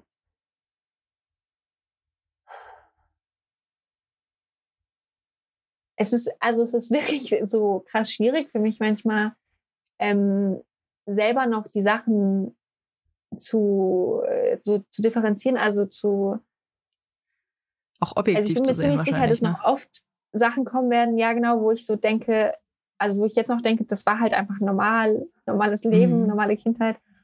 Und äh, dann irgendwie so zu sich feststellt, also ich feststelle, nee, ist nicht so. Also, weil ich würde sagen, ja, klar, aber ich könnte dir jetzt kein Beispiel kein nennen, Beispiel. weißt du? Ja, ja genau. So. Ja, es ist, äh, das ist dieses Krasse halt auch. Ich meine, viel unserer Erinnerungen und viel, was unser Kopf macht, ist ja auch äh, Selbstschutz, ist ja auch was so Voll. von wegen, das äh, muss ich jetzt nicht alles wissen und mich nicht an alles erinnern. Aber es ist ja. natürlich super schwierig, das eigene Leben objektiv zu sehen. Voll, natürlich, und, ja. Und halt nicht zu sehen, okay, ähm, meine Eltern haben XY gemacht. Ich glaube, viele Leute so in unserem Alter, so in den 20ern, mit 20ern, mhm. ähm, lernen viel mehr über die Kindheit, als sie in der Kindheit je hätten lernen können. Also man man reflektiert halt viel und ich glaube auch viel über Eltern. Mhm. So Dinge, die man so vielleicht, man, wie, wie du gesagt hast, man nimmt die Eltern so hin, wie sie sind. Und klar, manche Sachen, wie jetzt auch eine Trennung oder sowas, wenn du halt einfach andere Kinder siehst, die Eltern haben, die zusammen sind, siehst du, okay, das ist jetzt ein Unterschied. Ja. Hier ist irgendwas anders. Aber so das Verhalten von den Eltern zu einem und ähm, was die so machen und sowas, das ist ja was, was du halt dann einfach nur was du so vorgelebt bekommen hast. Und das ist der Weg, wie eine Mutter sich verhält. Das ist der Weg, mhm. wie ein mhm. Vater sich verhält. Dass man dann realisiert, Moment, irgendwie hat mir das vielleicht doch auch ein bisschen mehr geschadet, als ich gedacht hätte. Oder es hat Dinge in mir verändert, die ich so vielleicht gar nicht realisiert habe. Ich glaube, das ist ein Prozess, der dauert schon auch eine gewisse Zeit, um mhm. das zu verstehen, wenn, wenn man das überhaupt schafft. Ich glaube, viele Leute finden sich ihr Leben lang damit einfach ab. Ja. Toll. Also ja, auch gerade so mit mit Schlagen oder sowas. Es ja. gibt ja immer noch ganz viele Leute, die das total okay finden, dass ihre Eltern sie geschlagen haben und sagen, es hat mir ja nicht geschadet. Ich denke mir, ja. Ah, hm, ja, ja, es hat dir nicht geschadet, genau. Aber ja, tatsächlich ist das auch ähm, krass, weil ich weiß, also so meine Eltern waren nicht gewalttätig, ne, in dem Sinne, mhm. aber es gab, also ich weiß, kann mich an zwei Situationen erinnern, in denen mein Vater handgreiflich geworden ist. Und ich glaube einmal meine Mutter mir gegenüber ich weiß auch da, dass ähm, vor allem meiner kleinen Schwester, als sie dann alleine bei unserer Mutter gewohnt hat, ist es sehr, sehr, sehr, sehr viel öfters mhm. passiert. Was so genau normal. Ähm, aber da würde ich sagen, das waren nicht die schlimmen Momente sozusagen. Also das war natürlich nicht schön für mich, aber ähm, ja, das wäre jetzt nichts, was ich als bemerkenswert sozusagen sehen würde. Ne? Aber du bist ja. ja in einer Zeit aufgewachsen, du bist ja Anfang 2000ern aufgewachsen. Ja da war das schon nicht mehr normal. Ja. also da ja, war das schon nicht mehr so stimmt. wie, weiß ich nicht, in den 50ern oder so oder 60ern, ähm, dass man, dass das halt einfach dazugehört hat zu einer guten Erziehung. Das Kind mal ein ja, bisschen ordentlich. Ne? Äh, auch da wusste man schon, dass das Kind schlagen nicht gut ist und nichts ist, was man machen sollte. Also vor allem in Deutschland, in den USA oder sowas ist es ja immer noch total normalisiert. Also dieses Spanking. Ja, ist sogar noch so erlaubt, oder? Ja, es ist erlaubt. Quasi. Und dann ist ja. auch, dann sind ja so Geschichten, wo Leute erzählen, dass sie ähm, in einem Restaurant gearbeitet haben und die Eltern das Kind mit aufs Klo genommen haben, um es zu verprügeln. Wow. Und das einfach so Sachen sind, die dann komplett okay sind, weil das ist ja das, die Freiheit in den USA und der, ein, der eigene Weg, ein Kind zu erziehen. Äh, nein, äh, mhm. es gibt Gründe, weswegen das verboten ist, zumindest hier. Ja. Aber es zeigt halt einfach so, wie wenig, du hast ja auch gesagt, du struggles sehr mit Vertrauen, wie wenig mhm. Vertrauen mhm. du einfach haben konntest an irgendwen am Ende. Ja. Ja. Denkst du, es hat, äh, wie war es dann, als du bei deiner Oma gewohnt hast? Also hattest du dann noch viel Kontakt mit deiner Mutter? Wie, wie war das dann? Ähm, ich glaube, ich hatte am Anfang, also es war so ein super komplizierter Prozess sozusagen, dass ich zu meiner Oma konnte, weil ich bin eben bei meinem Vater, also ich habe bei meinem Vater ja vorher gewohnt und ich hatte den noch so, also es war klar, die ziehen um und ich hatte so gesagt, ich will halt auf der Schule bleiben, was die, wie gesagt, ja. ich sehr lustig fanden. Also, aber wir sind doch eine Familie, wir wollen doch natürlich zusammen umziehen, was halt auch für mich so, also bei meinem Vater, ich habe dann nie was gesagt, so, ich habe immer so mhm. getan, als ist alles gut, weil ich halt auch ihn quasi so nicht unglücklich machen wollte. Und für mich war immer klar, also auch da, dass es nicht, das sind nicht die Leute, zu denen ich gehe, so, und mhm. die Schule war auch nach wie vor meine Familie. Ähm, ach so, genau. Und dann ähm, ähm, bin ich tatsächlich einfach abgehauen also ich bin einfach oh. gegangen und bin selber auch zum Jugendamt gegangen und habe halt gesagt, so hier, ne, ich würde gerne die Schule fertig machen und meine Eltern, das sieht so und so ungefähr aus. Und können wir so ein Gespräch führen mit meinem Vater zusammen. Also nee, beziehungsweise erst hat eine Lehrerin von mir, mit der habe ich gesprochen und die hat meinem Vater eine E-Mail geschrieben und zu einem Gespräch eingeladen. Sind die komplett ausgerastet, wie ich es wagen kann, mit jemandem außerhalb der Familie sozusagen zu reden. Super. Ähm, mhm. das war auch so, eins der, also so, ich würde sagen, das schlimmste Wochenende, wann das ich mich erinnern kann, wo ich so, ja. ich wusste, die sind wütend, mein Vater und meine Frau, und die waren aber nicht da. Und die sind erst Sonntag wiedergekommen und es war so Samstag und ich kann mich auch eigentlich, also ich weiß nicht, wie ich diesen Tag verbracht habe, weil äh, ich wusste, die kommen morgen wieder und sind richtig wütend auf mich und es war richtig, richtig furchtbar schlimm für mich. Und ich weiß, dass ich eigentlich die ganze Zeit in meinem Bett geleg gelegen habe und die Wand angeguckt habe, so. Oh. Ähm, genau, aber jedenfalls dann ähm, waren die halt so, nee, du findest ja neue Freunde, bla bla bla. Und äh, deswegen ist ja kein Problem, wenn wir, die wollten damals noch in die USA oder so ziehen oder in ein anderes Land. Also super krass auch. Was eh schon für ein Kind oder für einen Jugendlichen eine krasse Veränderung ist. Unabhängig davon, wie man sich mit den Eltern versteht. So. Ja. Und dann bin ich deswegen einfach weg, also gegangen und habe meinem Vater halt, also bin ich so nach Freundin, habe gesagt, ich werde nicht mehr wiederkommen. Ich war so beim Jugendamt, am Montag ist das Gespräch so mäßig. Und natürlich fand auch komplett ausgerastet und so und wollten mit mir reden. Und dann hat mein Vater sogar mit der Polizei gedroht, so, dass er mich abholen lässt, so mäßig, wenn ich jetzt nach Hause komme. Mega absurd. Und da waren dann halt auch die Eltern von der Freundin so, wollten keinen Ärger sozusagen. Und dann bin ich nämlich erstmal zu meiner Mutter, zu der ich aber eigentlich keinen Kontakt hatte zu dem Zeitpunkt. Mm, mm. So, ähm, genau. Wo ich auch immer das Gefühl habe, ich muss irgendwie das erklären, wie das passiert ist, aber ich weiß es selber nicht. Es war eigentlich klar, da muss halt meine Mutter mich jetzt abholen, weil da darf ich ja legal sein, sozusagen. Ja. Die hat das Sorgerecht. Ähm, genau, was aber natürlich super die absurde Situation für mich war. Ich hatte zwei Jahre keinen Kontakt zu meiner Mutter, habe sie dann halt einfach angerufen, ob sie mich abholen kann. Was sie gemacht hat, was man natürlich auch als so super ja, tollen Mutterakt sehen könnte. Das ist ihr fucking Job, Bro. Genau. Und was ihr natürlich ging es ihr nicht um mich, so. Ja. Also möchte ich sagen, behaupte ich jetzt so, zumindest, sondern sie wusste, sie kann, also weißt du so, ich habe ja gesagt, so kurz erzählt wegen meinem Vater, natürlich kommt sie dann und kann die Tolle sein, ne, die das Kind mm. rettet, wegen dem Vater, so klar. Also sie hat auch, äh, also es ist dann, hat dann natürlich auch direkt wieder angefangen, dass so sie über meinen Vater schlecht geredet hat und so weiter. Also sie war dann nicht auf einmal eine tolle Mutter. ähm, genau, und jedenfalls war ich dann erstmal tatsächlich, ähm, das war drei Wochen vor den Sommerferien, dann war ich die Zeit und die Sommerferien bei meiner Mutter und meiner Schwester, wo auch wieder keine Ahnung, wie ich diese Zeit hinbekommen habe. So, das waren acht Wochen. Es war, ich weiß, dass es mir da nicht gut ging, dass es richtig schlimm für mich war, dort zu sein. Ähm, ich wusste, ich muss jetzt irgendwie, ich will mir keine, also ich will so möglichst gut da durchkommen. Ich, ne, auch da wieder, ich sage nicht so viel, ich will mir keinen Ärger einhandeln sozusagen. Ähm, ich versuche mich einfach möglichst unauffällig zu verhalten. Und es ging dann aber tatsächlich vor Gericht, also weil mein Vater nicht wollte, dass ich, ähm, also damals war die Idee, noch zu einer Freundin zu ziehen. Und der wollte das nicht. Der hat sich halt einfach erstmal, das war einfach stur, tatsächlich, kann ich sagen. So, hat sich quergestellt. Das, war ja, und, das ist ja auch dieses typische, ich will das nicht, weil ich das nicht will. Und ja, nicht genau. gucken, was ist das Beste für mein Kind. Ich kann das bestimmen jetzt einfach. Sondern ja, als ob, als ob ich jetzt, als ob das Kind jetzt entscheidet, wo es hingeht. Genau. Ich bin das Elternteil. Ich ja, habe genau. zu entscheiden, wo das Kind hingeht. Mir genau egal, ob es dem da gut geht oder nicht. Fuck yeah. that. I don't care about yeah. that child. Aber ich will die Entscheidung treffen. What the fuck?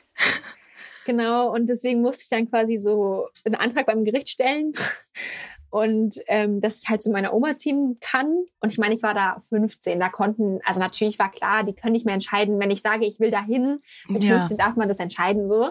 Ich glaube, ab 14 hat man Mitspracherecht oder so. Ja. Ich glaube, ab 14 ähm, hast du ja auch ähm. Religionsfreiheit und so. Also, kann, ah, also kannst ja, okay. du einfach dich taufen lassen, wie du ah, fröhlich okay. bist oder sowas. Also. Das wusste ich auch nicht. Ja. Genau. Und dann hat mein Vater tatsächlich selber den Vorschlag gemacht, dass ich ja zu meiner Oma könnte, also seine Mutter gewesen. Ähm, und da halt wohnen könnte, weil die eben auch in der Nähe von der Schule gewohnt hat.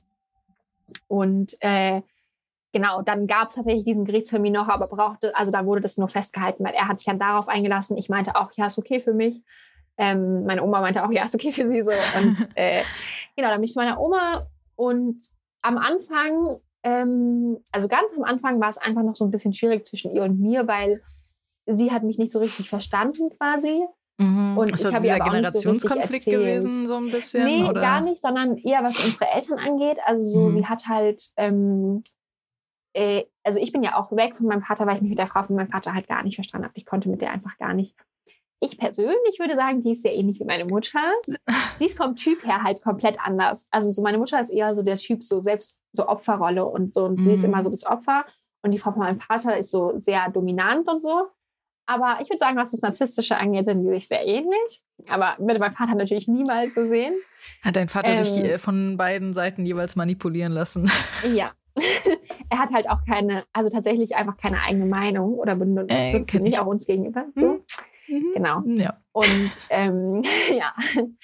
Äh, genau, und das war, also ich habe das am Anfang meiner Oma nicht so erzählt. Ich wollte nicht quasi über meinen Vater und über seine Frau so reden, weil ich wusste ja auch, es ist ihr Sohn.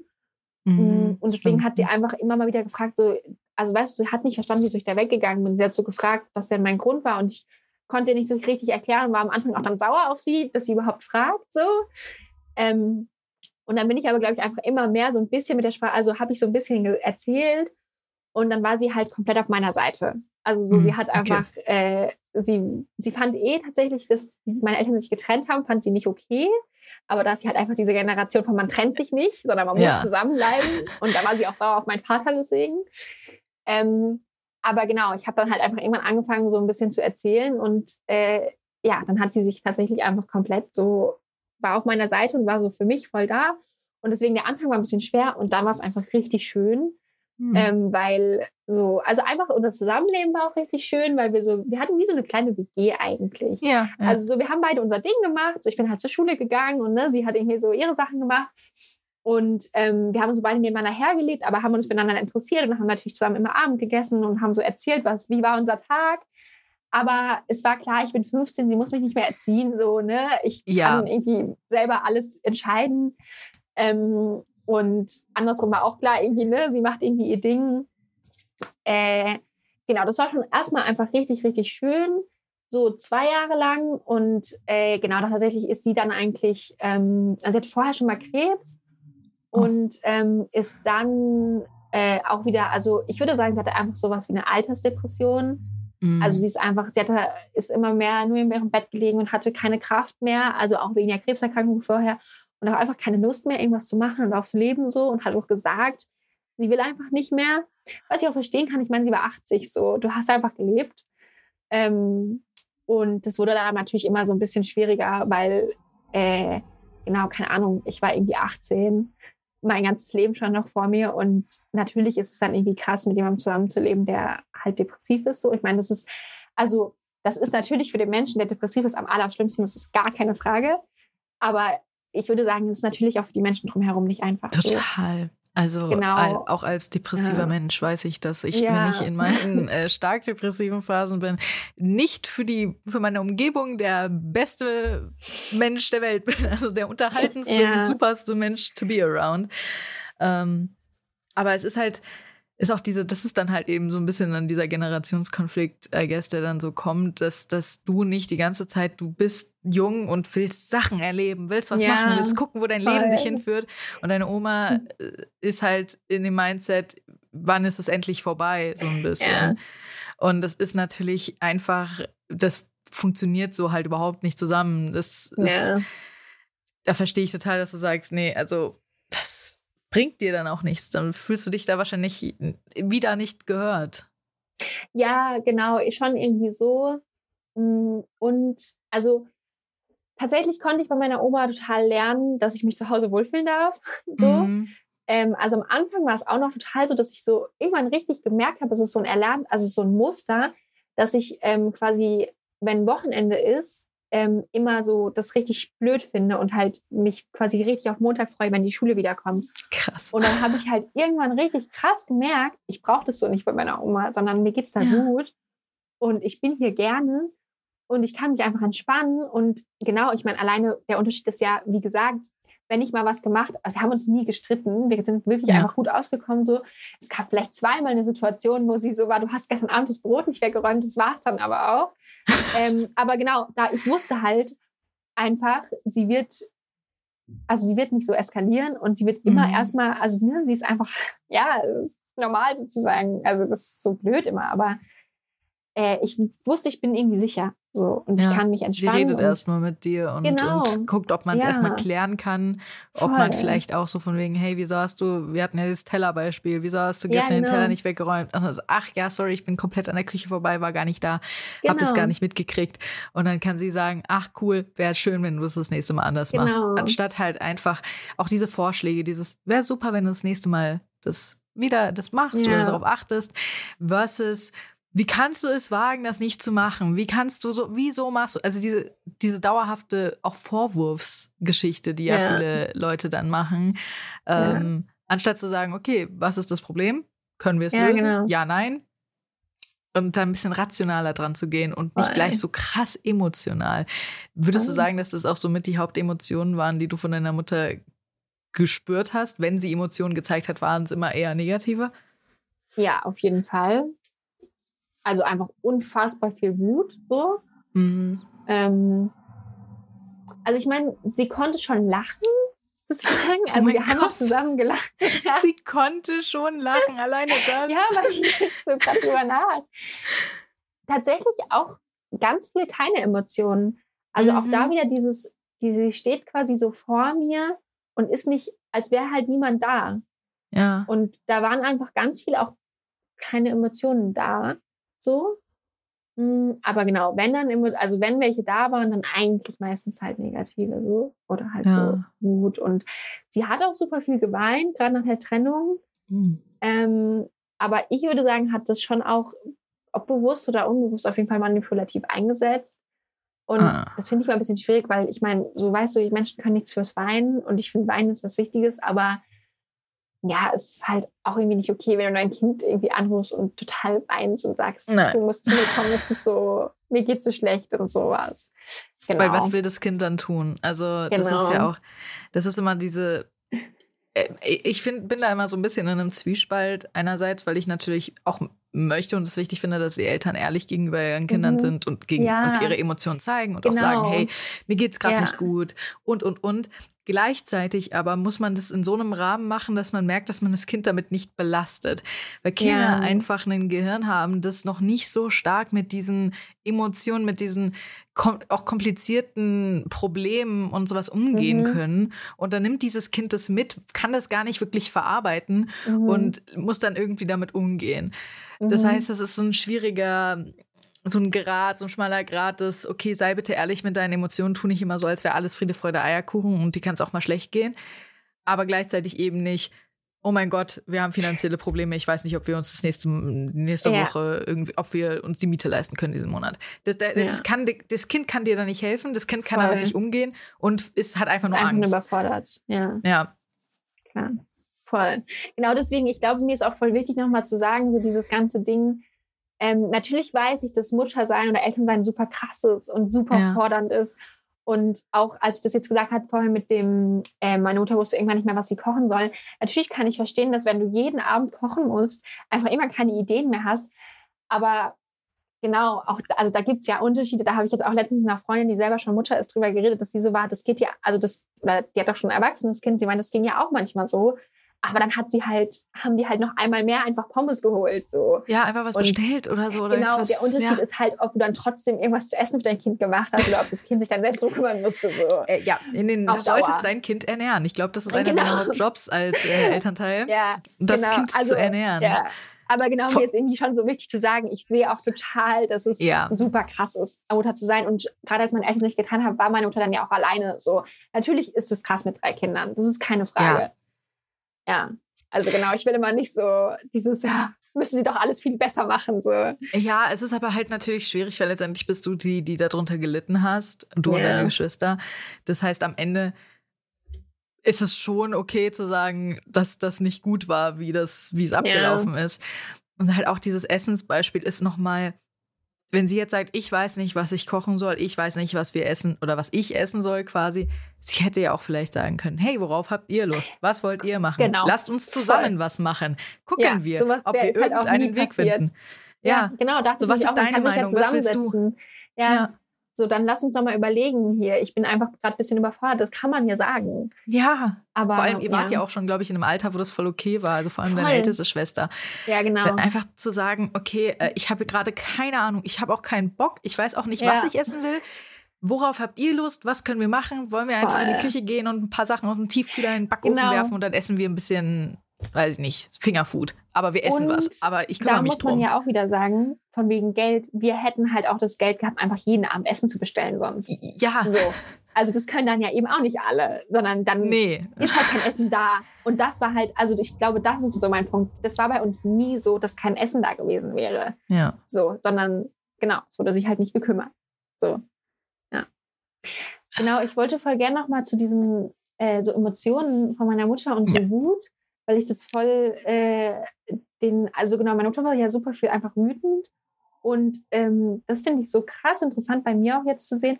Ich kann nicht wütend werden. Ah. Also ich kann das schon natürlich, also dann nein, ich kann das, aber das passiert in mir dann selber in mir drin kurz. Und bei mir ist so krass, dass Wut nicht sein darf, sozusagen. Das mhm. ist dann halt immer direkt ich es wieder so wegpacke, sozusagen. Und ähm, auch so so wütend ausrasten. Es wäre für mich ganz schlimm, wenn mir das passiert, so. Ähm, ich glaube, das ist mir auch noch nicht. Also, ich meine, als doch, als Kind ist mir das schon passiert, so. Klar, ich war halt ein Kind und habe irgendwie auch gestritten. Aber ähm, irgendwie ist mir so krass klar geworden, als ich eben die äh, Folge von dir mit Antina gehört habe mhm. und die so erzählt hat, dass sie so wütend geworden ist und so diesen Schlüssel auf den Tisch gehauen hat.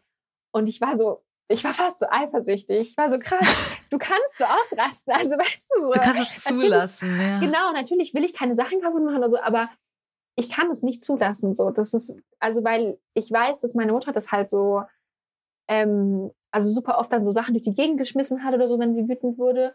Oder so uns auch so, wenn sie rausgerannt ist, uns so kurz zur Seite geschubst hat oder so. Und ähm, ich erinnere mich tatsächlich so, ich weiß nicht, in meinem Gehirn hat sich so eine Situation eingeprägt, da war ich auch schon so 14 oder 15, wo sie so über irgendwas wieder ausgerastet ist und so eine Taschentuchpackung auf den Tisch schmeißt. Ja, auch gar nicht schlimm und auch gar nicht ja. laut. Aber ich weiß, dass ich sie angeguckt habe in diesem Moment und wirklich einfach so Hass verspürt habe. Ich fand sie, ich habe sie so gehasst dafür und wie sie gerade ist.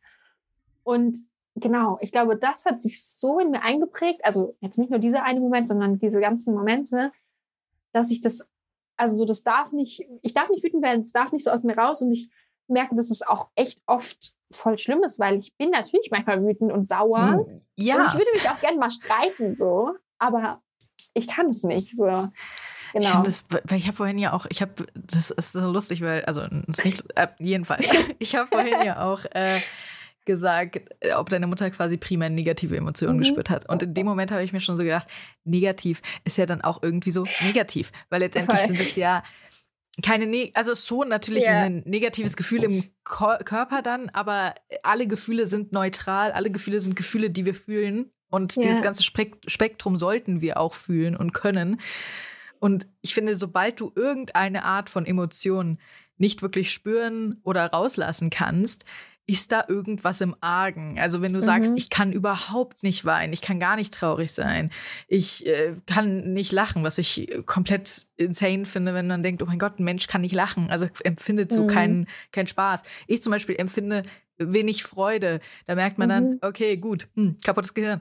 Aber gleichzeitig eben auch die Wut, die muss man ja, mhm. sonst staut sich ja alles in einem auf. Mhm.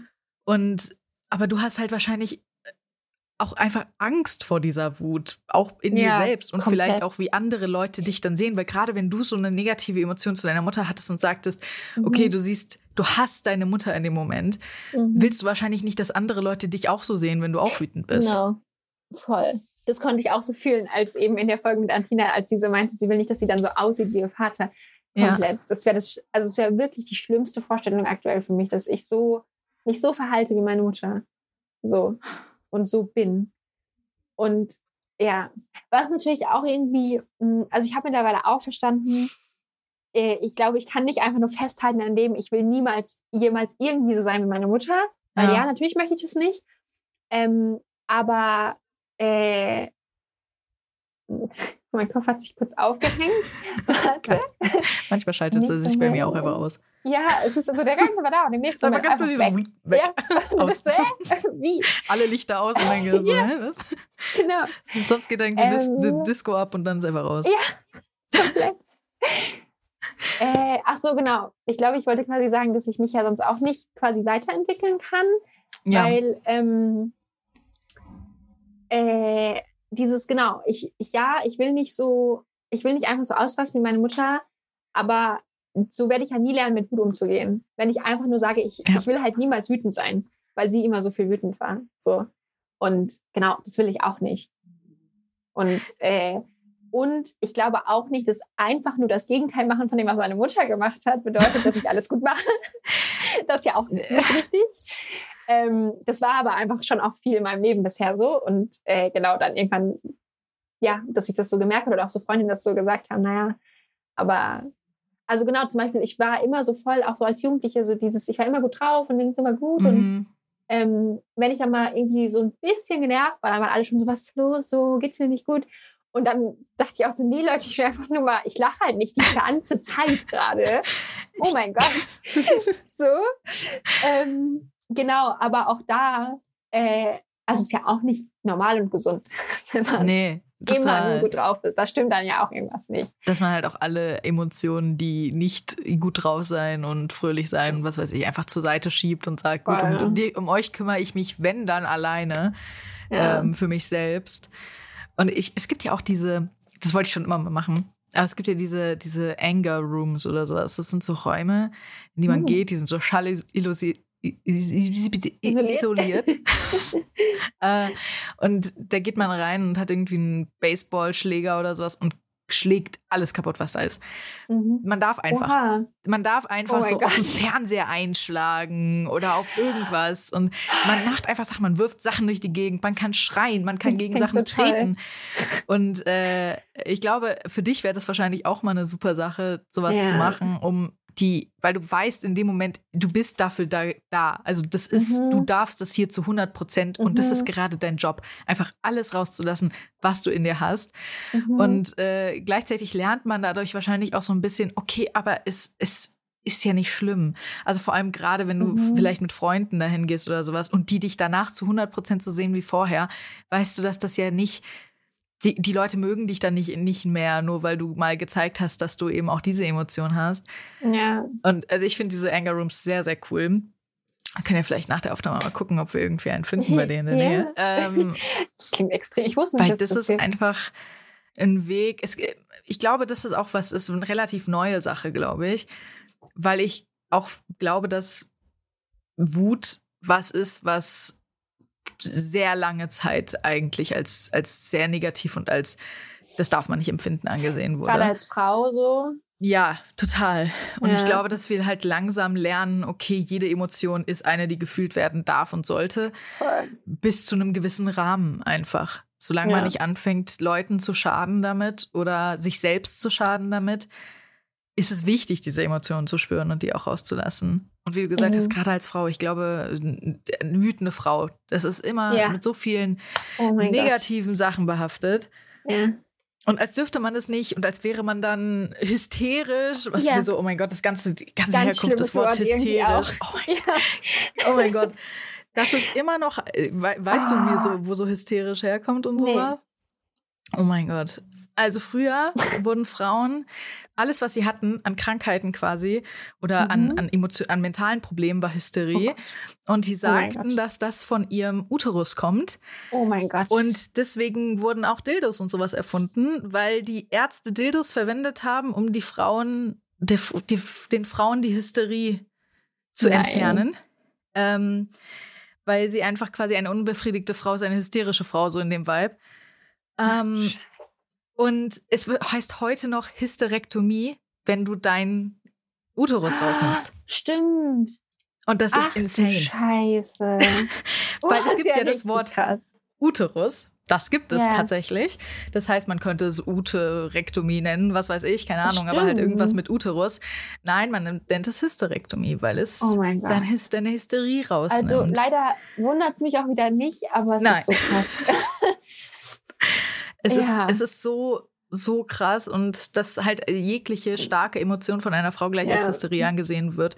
Deswegen mag ich dieses Wort überhaupt nicht, wenn Leute Voll. sagen, du bist hysterisch. Fuck you. Ja, komplett. Ich finde es auch nur okay, wenn Frauen es selber benutzen, so, aber ja. in, über sich selber nicht negativ. So. Ja, ja, total.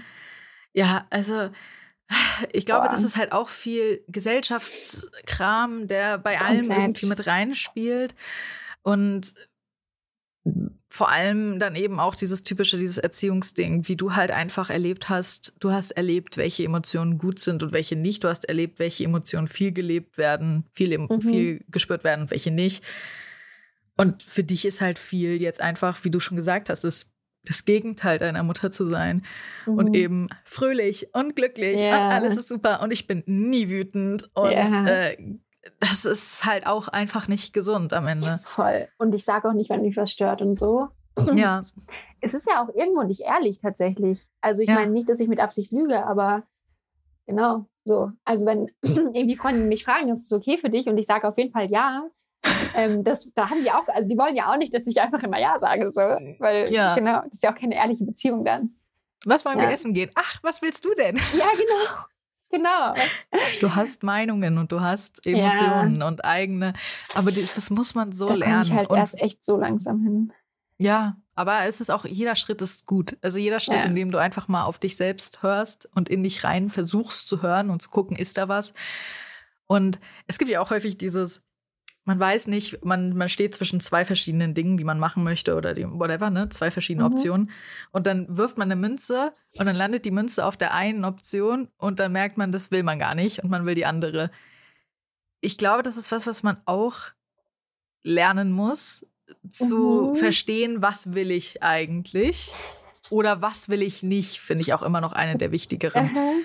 Tendenzen. Weil dadurch, dass du lernst, in dem Fall ja in diesem Beispiel, lernst du ja, okay, das will ich doch nicht.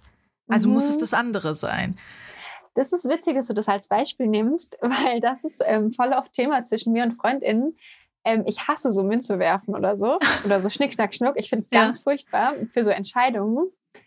Weil eben, also die sagen dann auch immer, naja, aber wenn dann eine Entscheidung quasi erstmal getroffen ist, dann merkst du ja, ob du es gut findest oder nicht. Ja. Tatsächlich habe ich das nicht.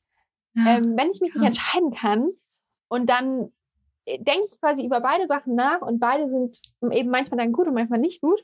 Und dann ist dieses, keine Ahnung, sag mal A oder B, was ich übrigens auch hasse, dann, ähm, ähm, dann und dann ne, sage ich so A und dann sagt die andere Person, ja, das war das und das.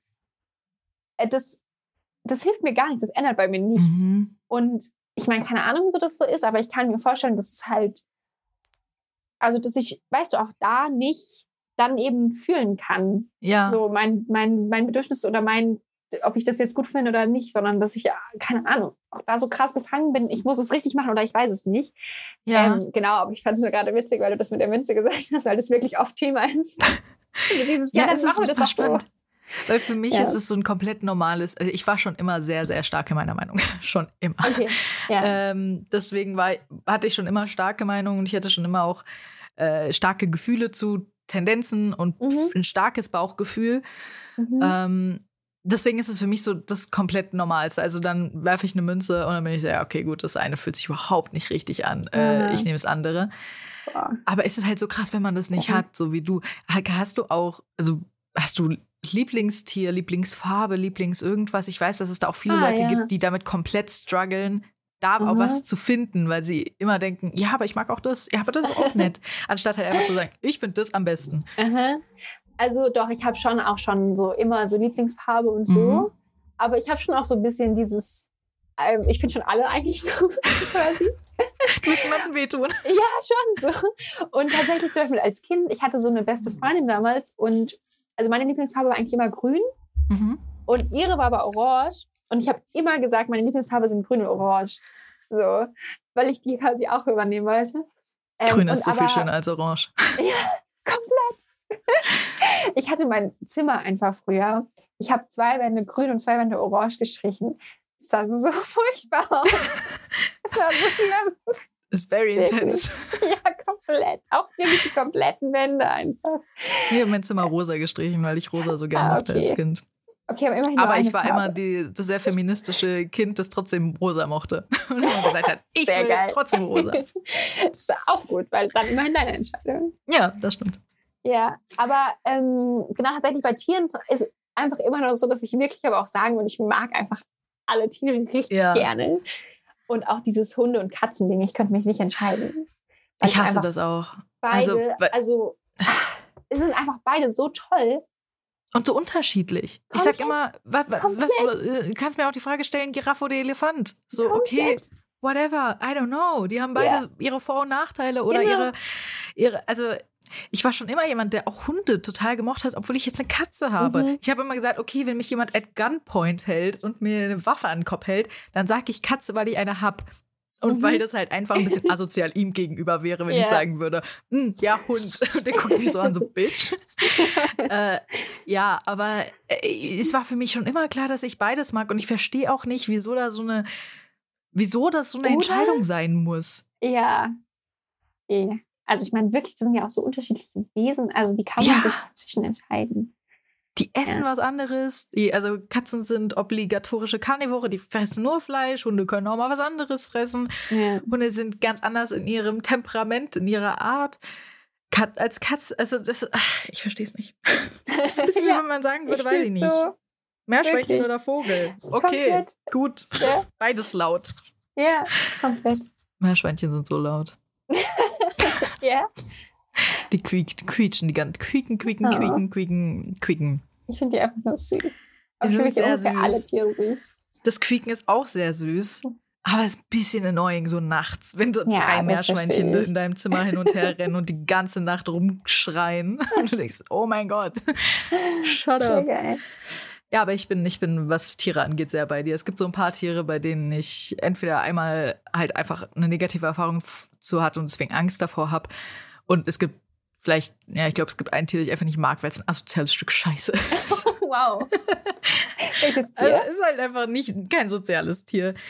Ähm, deswegen finde ich, ich finde es einfach gemein. Also, und das ist der Schuhschnabel. Falls ihr wissen wollt, was der Schuhschnabel so macht, bitte googelt den Schuhschnabel. Okay.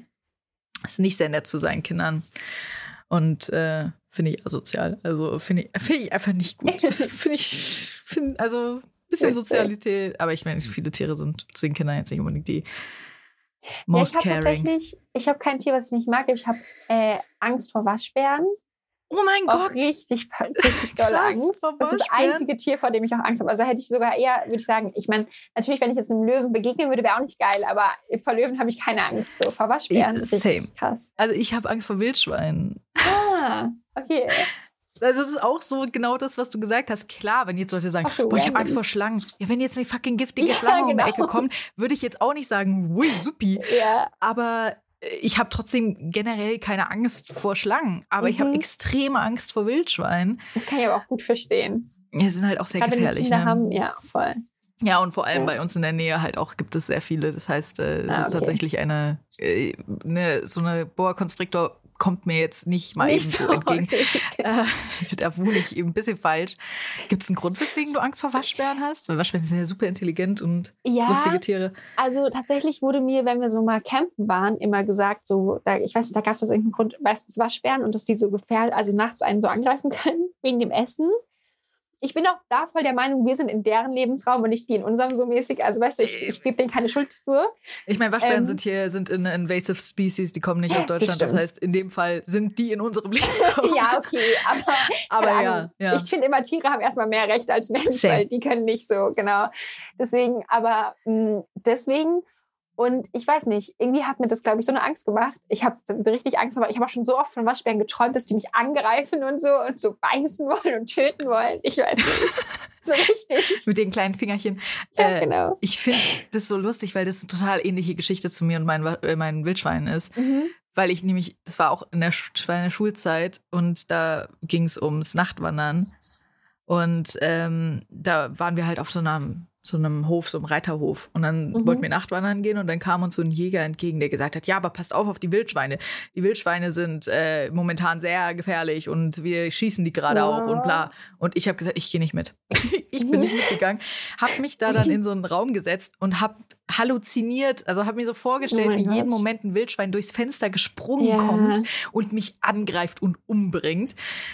Äh, und es ist eine sehr ähnliche Geschichte. Diese Kindheit, wo dann irgendjemand kam und so. gesagt hat, boah, Tier XY ist gerade ziemlich gefährlich, also pass mal besser auf. Und seitdem, okay. Ja. Komplette Panik einfach. Ja. ja. Und dann habe ich tatsächlich aber eine Geschichte gehört, wie ein Wildschwein wirklich durch eine Kirche, durch ein Kirchenfenster reingesprungen ist. Ja. Und das heißt, die Vorstellung, die ich hatte, war nicht mal unrealistisch. es hätte passieren können. Das macht die Geschichte nicht besser. Oh mein ey. Gott, ja, ich habe auch letztens so ein Video auf Instagram gesehen von so einem Waschbär, was so ein Kind angreift. Ich war auch so, nein, nein, nein, nein, nein, nein, nein. oh nein. Richtig schlimm. Waschbären sind halt einfach intelligent. Sobald ein Tier Voll. intelligent, also ab einer gewissen Intelligenz sind Tiere halt auch Arschlöcher.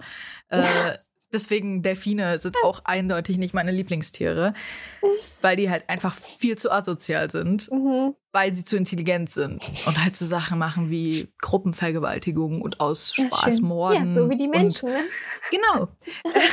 sind halt, das ist das Problem. Wenn du zu intelligent bist, wirst ja. du halt ab einem Punkt auch irgendwie scheiße. Ja. Deswegen mag ich auch so Tiere, die einfach so Mäuse sind einfach süß. Ja, Mäuse sind aber eh so süß. Oh so süß. Wirklich. Ich finde so süß. Ich verstehe nicht, wie Leute so keine niedlich. Angst vor Mäusen haben können. Ja.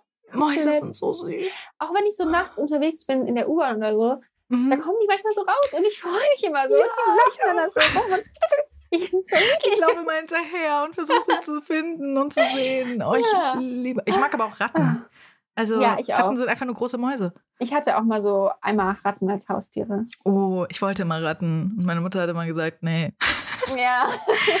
also ich glaube, mein Problem ist halt auch bei Ratten. Ratten leben halt nicht sehr lang.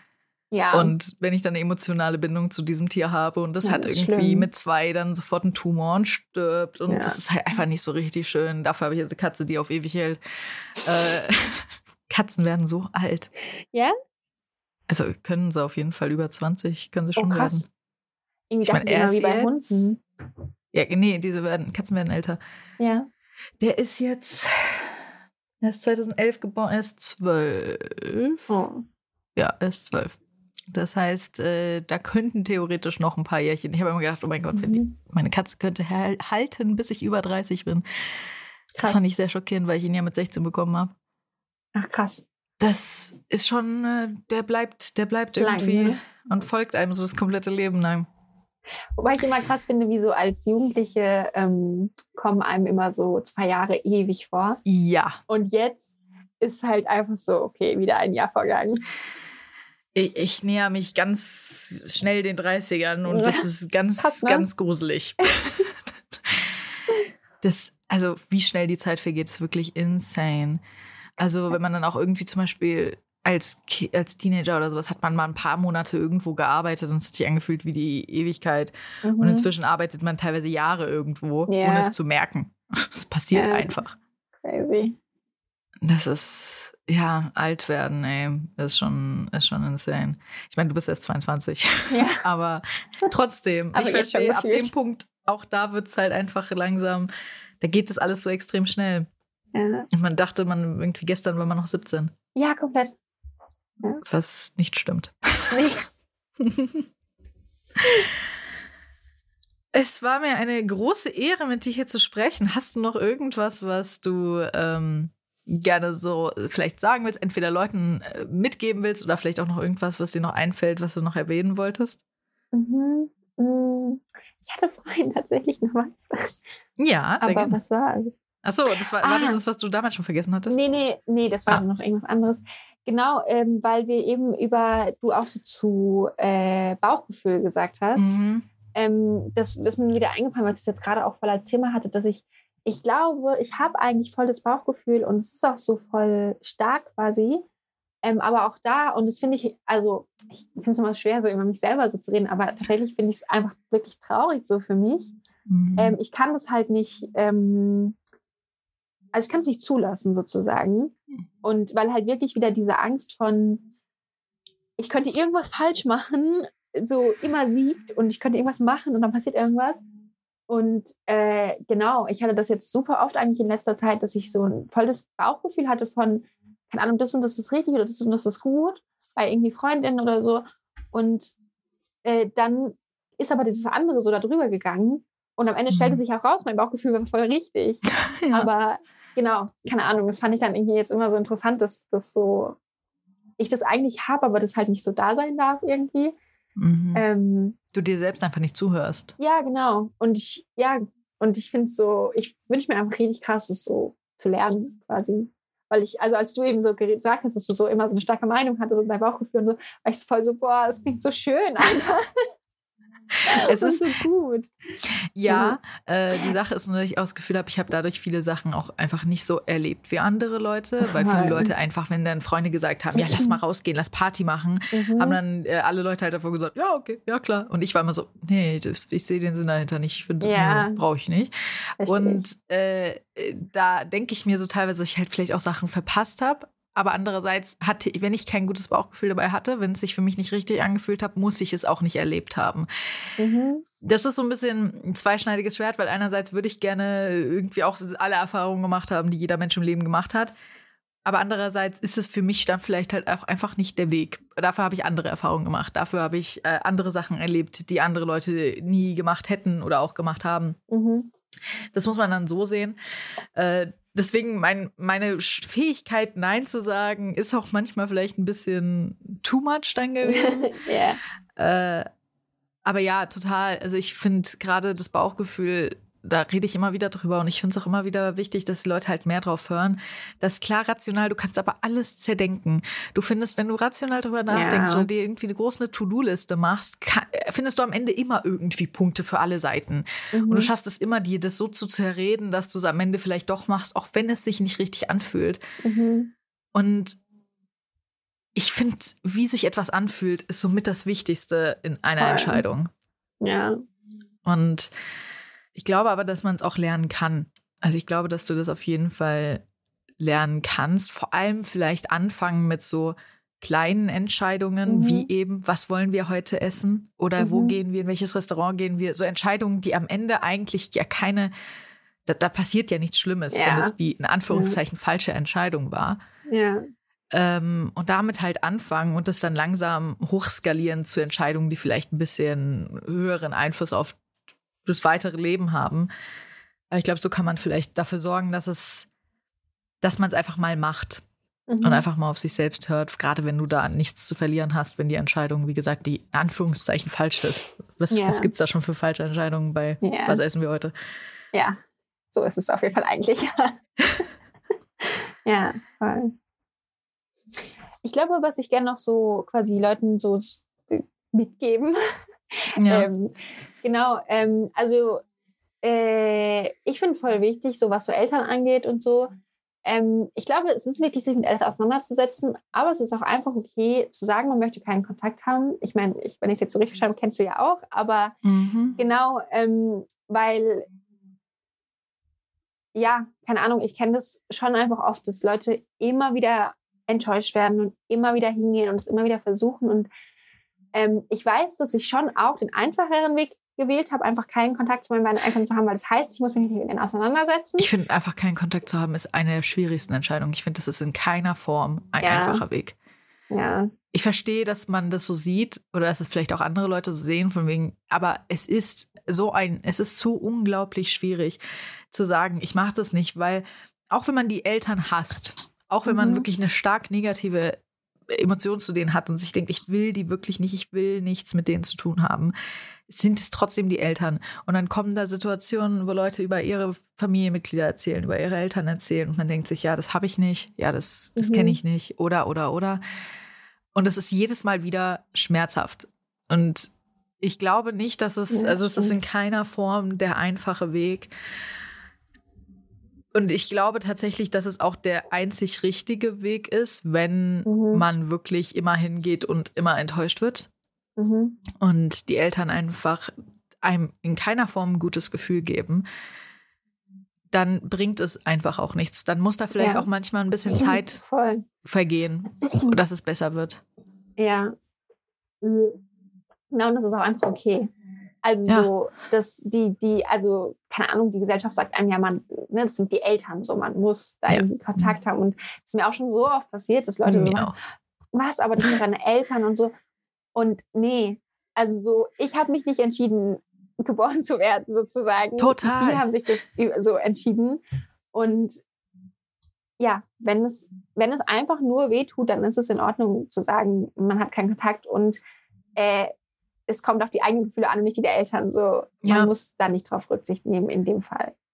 Ich habe ja. auch schon ein Video davon, also jemand hat mal gesagt, so von wegen das, wenn erwachsene Kinder keinen Kontakt zu ihren Eltern haben, dann ist es nie der Schuld, die Schuld der Kinder. Mhm. Weil kein Kind will keinen Kontakt zu den Eltern haben. Ja. Wir ja. würden zu 100 Prozent lieber Kontakt zu unseren Eltern haben oder in meinem Fall zu meinem Vater, du zu deinen beiden Eltern. Ja äh, und eine super Beziehung haben. Ja. Und das ist total schön. Da, natürlich hätten wir Fall. das zu 100 Prozent lieber.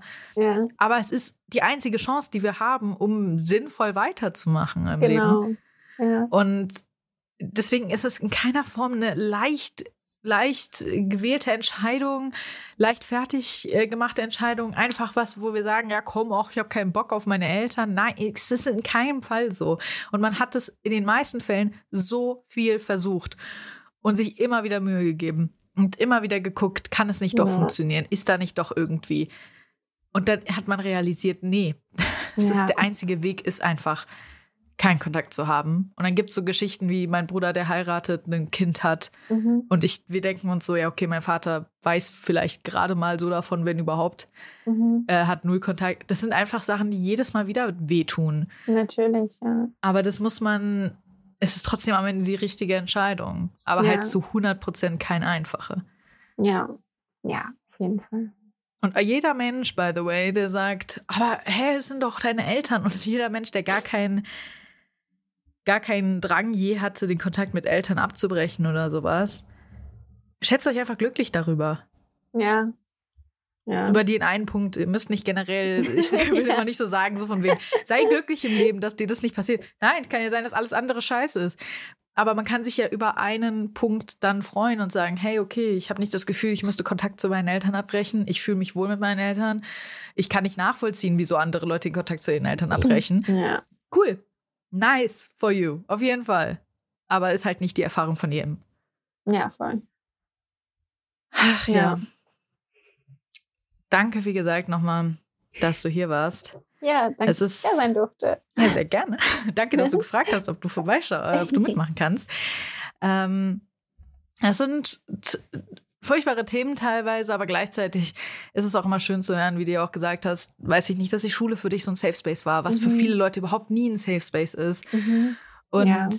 das ist, ist, man merkt einfach, jede Geschichte ist so unterschiedlich und mhm. Menschen erleben so unterschiedliche Perspektiven. Und der Gedanke, dass du gesagt hast, du wolltest nie Wochenende haben, du warst froh, wenn du wieder in der Schule warst, was für viele Leute komplett unverständlich ist mhm ist einfach so eine faszinierende Perspektive, aber gleichzeitig eben auch, wenn dann da Leute sind, die sagen, ich habe das komplett auch so erlebt ja. und mir ging das auch so und die, sich vielleicht in dieser Geschichte auch wiedererkennen, dass und vielleicht dann dadurch auch mal realisi auch realisieren, was da vielleicht passiert ist mhm. und was vielleicht ja. nicht so cool war.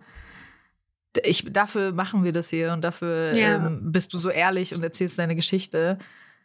Äh, dafür, dass wir vielleicht Leuten damit ein bisschen ein Gefühl dafür geben können, was vielleicht in ihrem Leben passiert ist und weswegen ihr Leben so war, wie es ist. Ja, das hoffe ich auch ein bisschen. Ja. Ich glaube auf jeden Fall. Ähm, ja, vielen Dank. Es hat sehr viel Spaß gemacht. Äh, ja, und ich auch. Sehr schön. Das freut mich immer. Und wenn ihr auch Teil des Podcasts sein wollt, dann könnt ihr mir gerne auch eine Mail schreiben, so wie Emilia es gemacht hat. Mir einfach eine Mail schreiben und sagen, hey, ich habe Bock, ich will auch dabei sein. Ich habe was zu erzählen. Ähm, und dann kann das durchaus passieren. Das ist hier mal wieder der beste Beweis dafür. Und ansonsten, wenn euch die Episode gefallen hat, dann natürlich gerne bewerten und äh, auf Instagram vorbeischauen, weil da sage ich mal Bescheid, ob und wie und wann Folgen kommen. Und ansonsten hören wir uns das nächste Mal. Und bis dahin. Tschüssi. Ciao.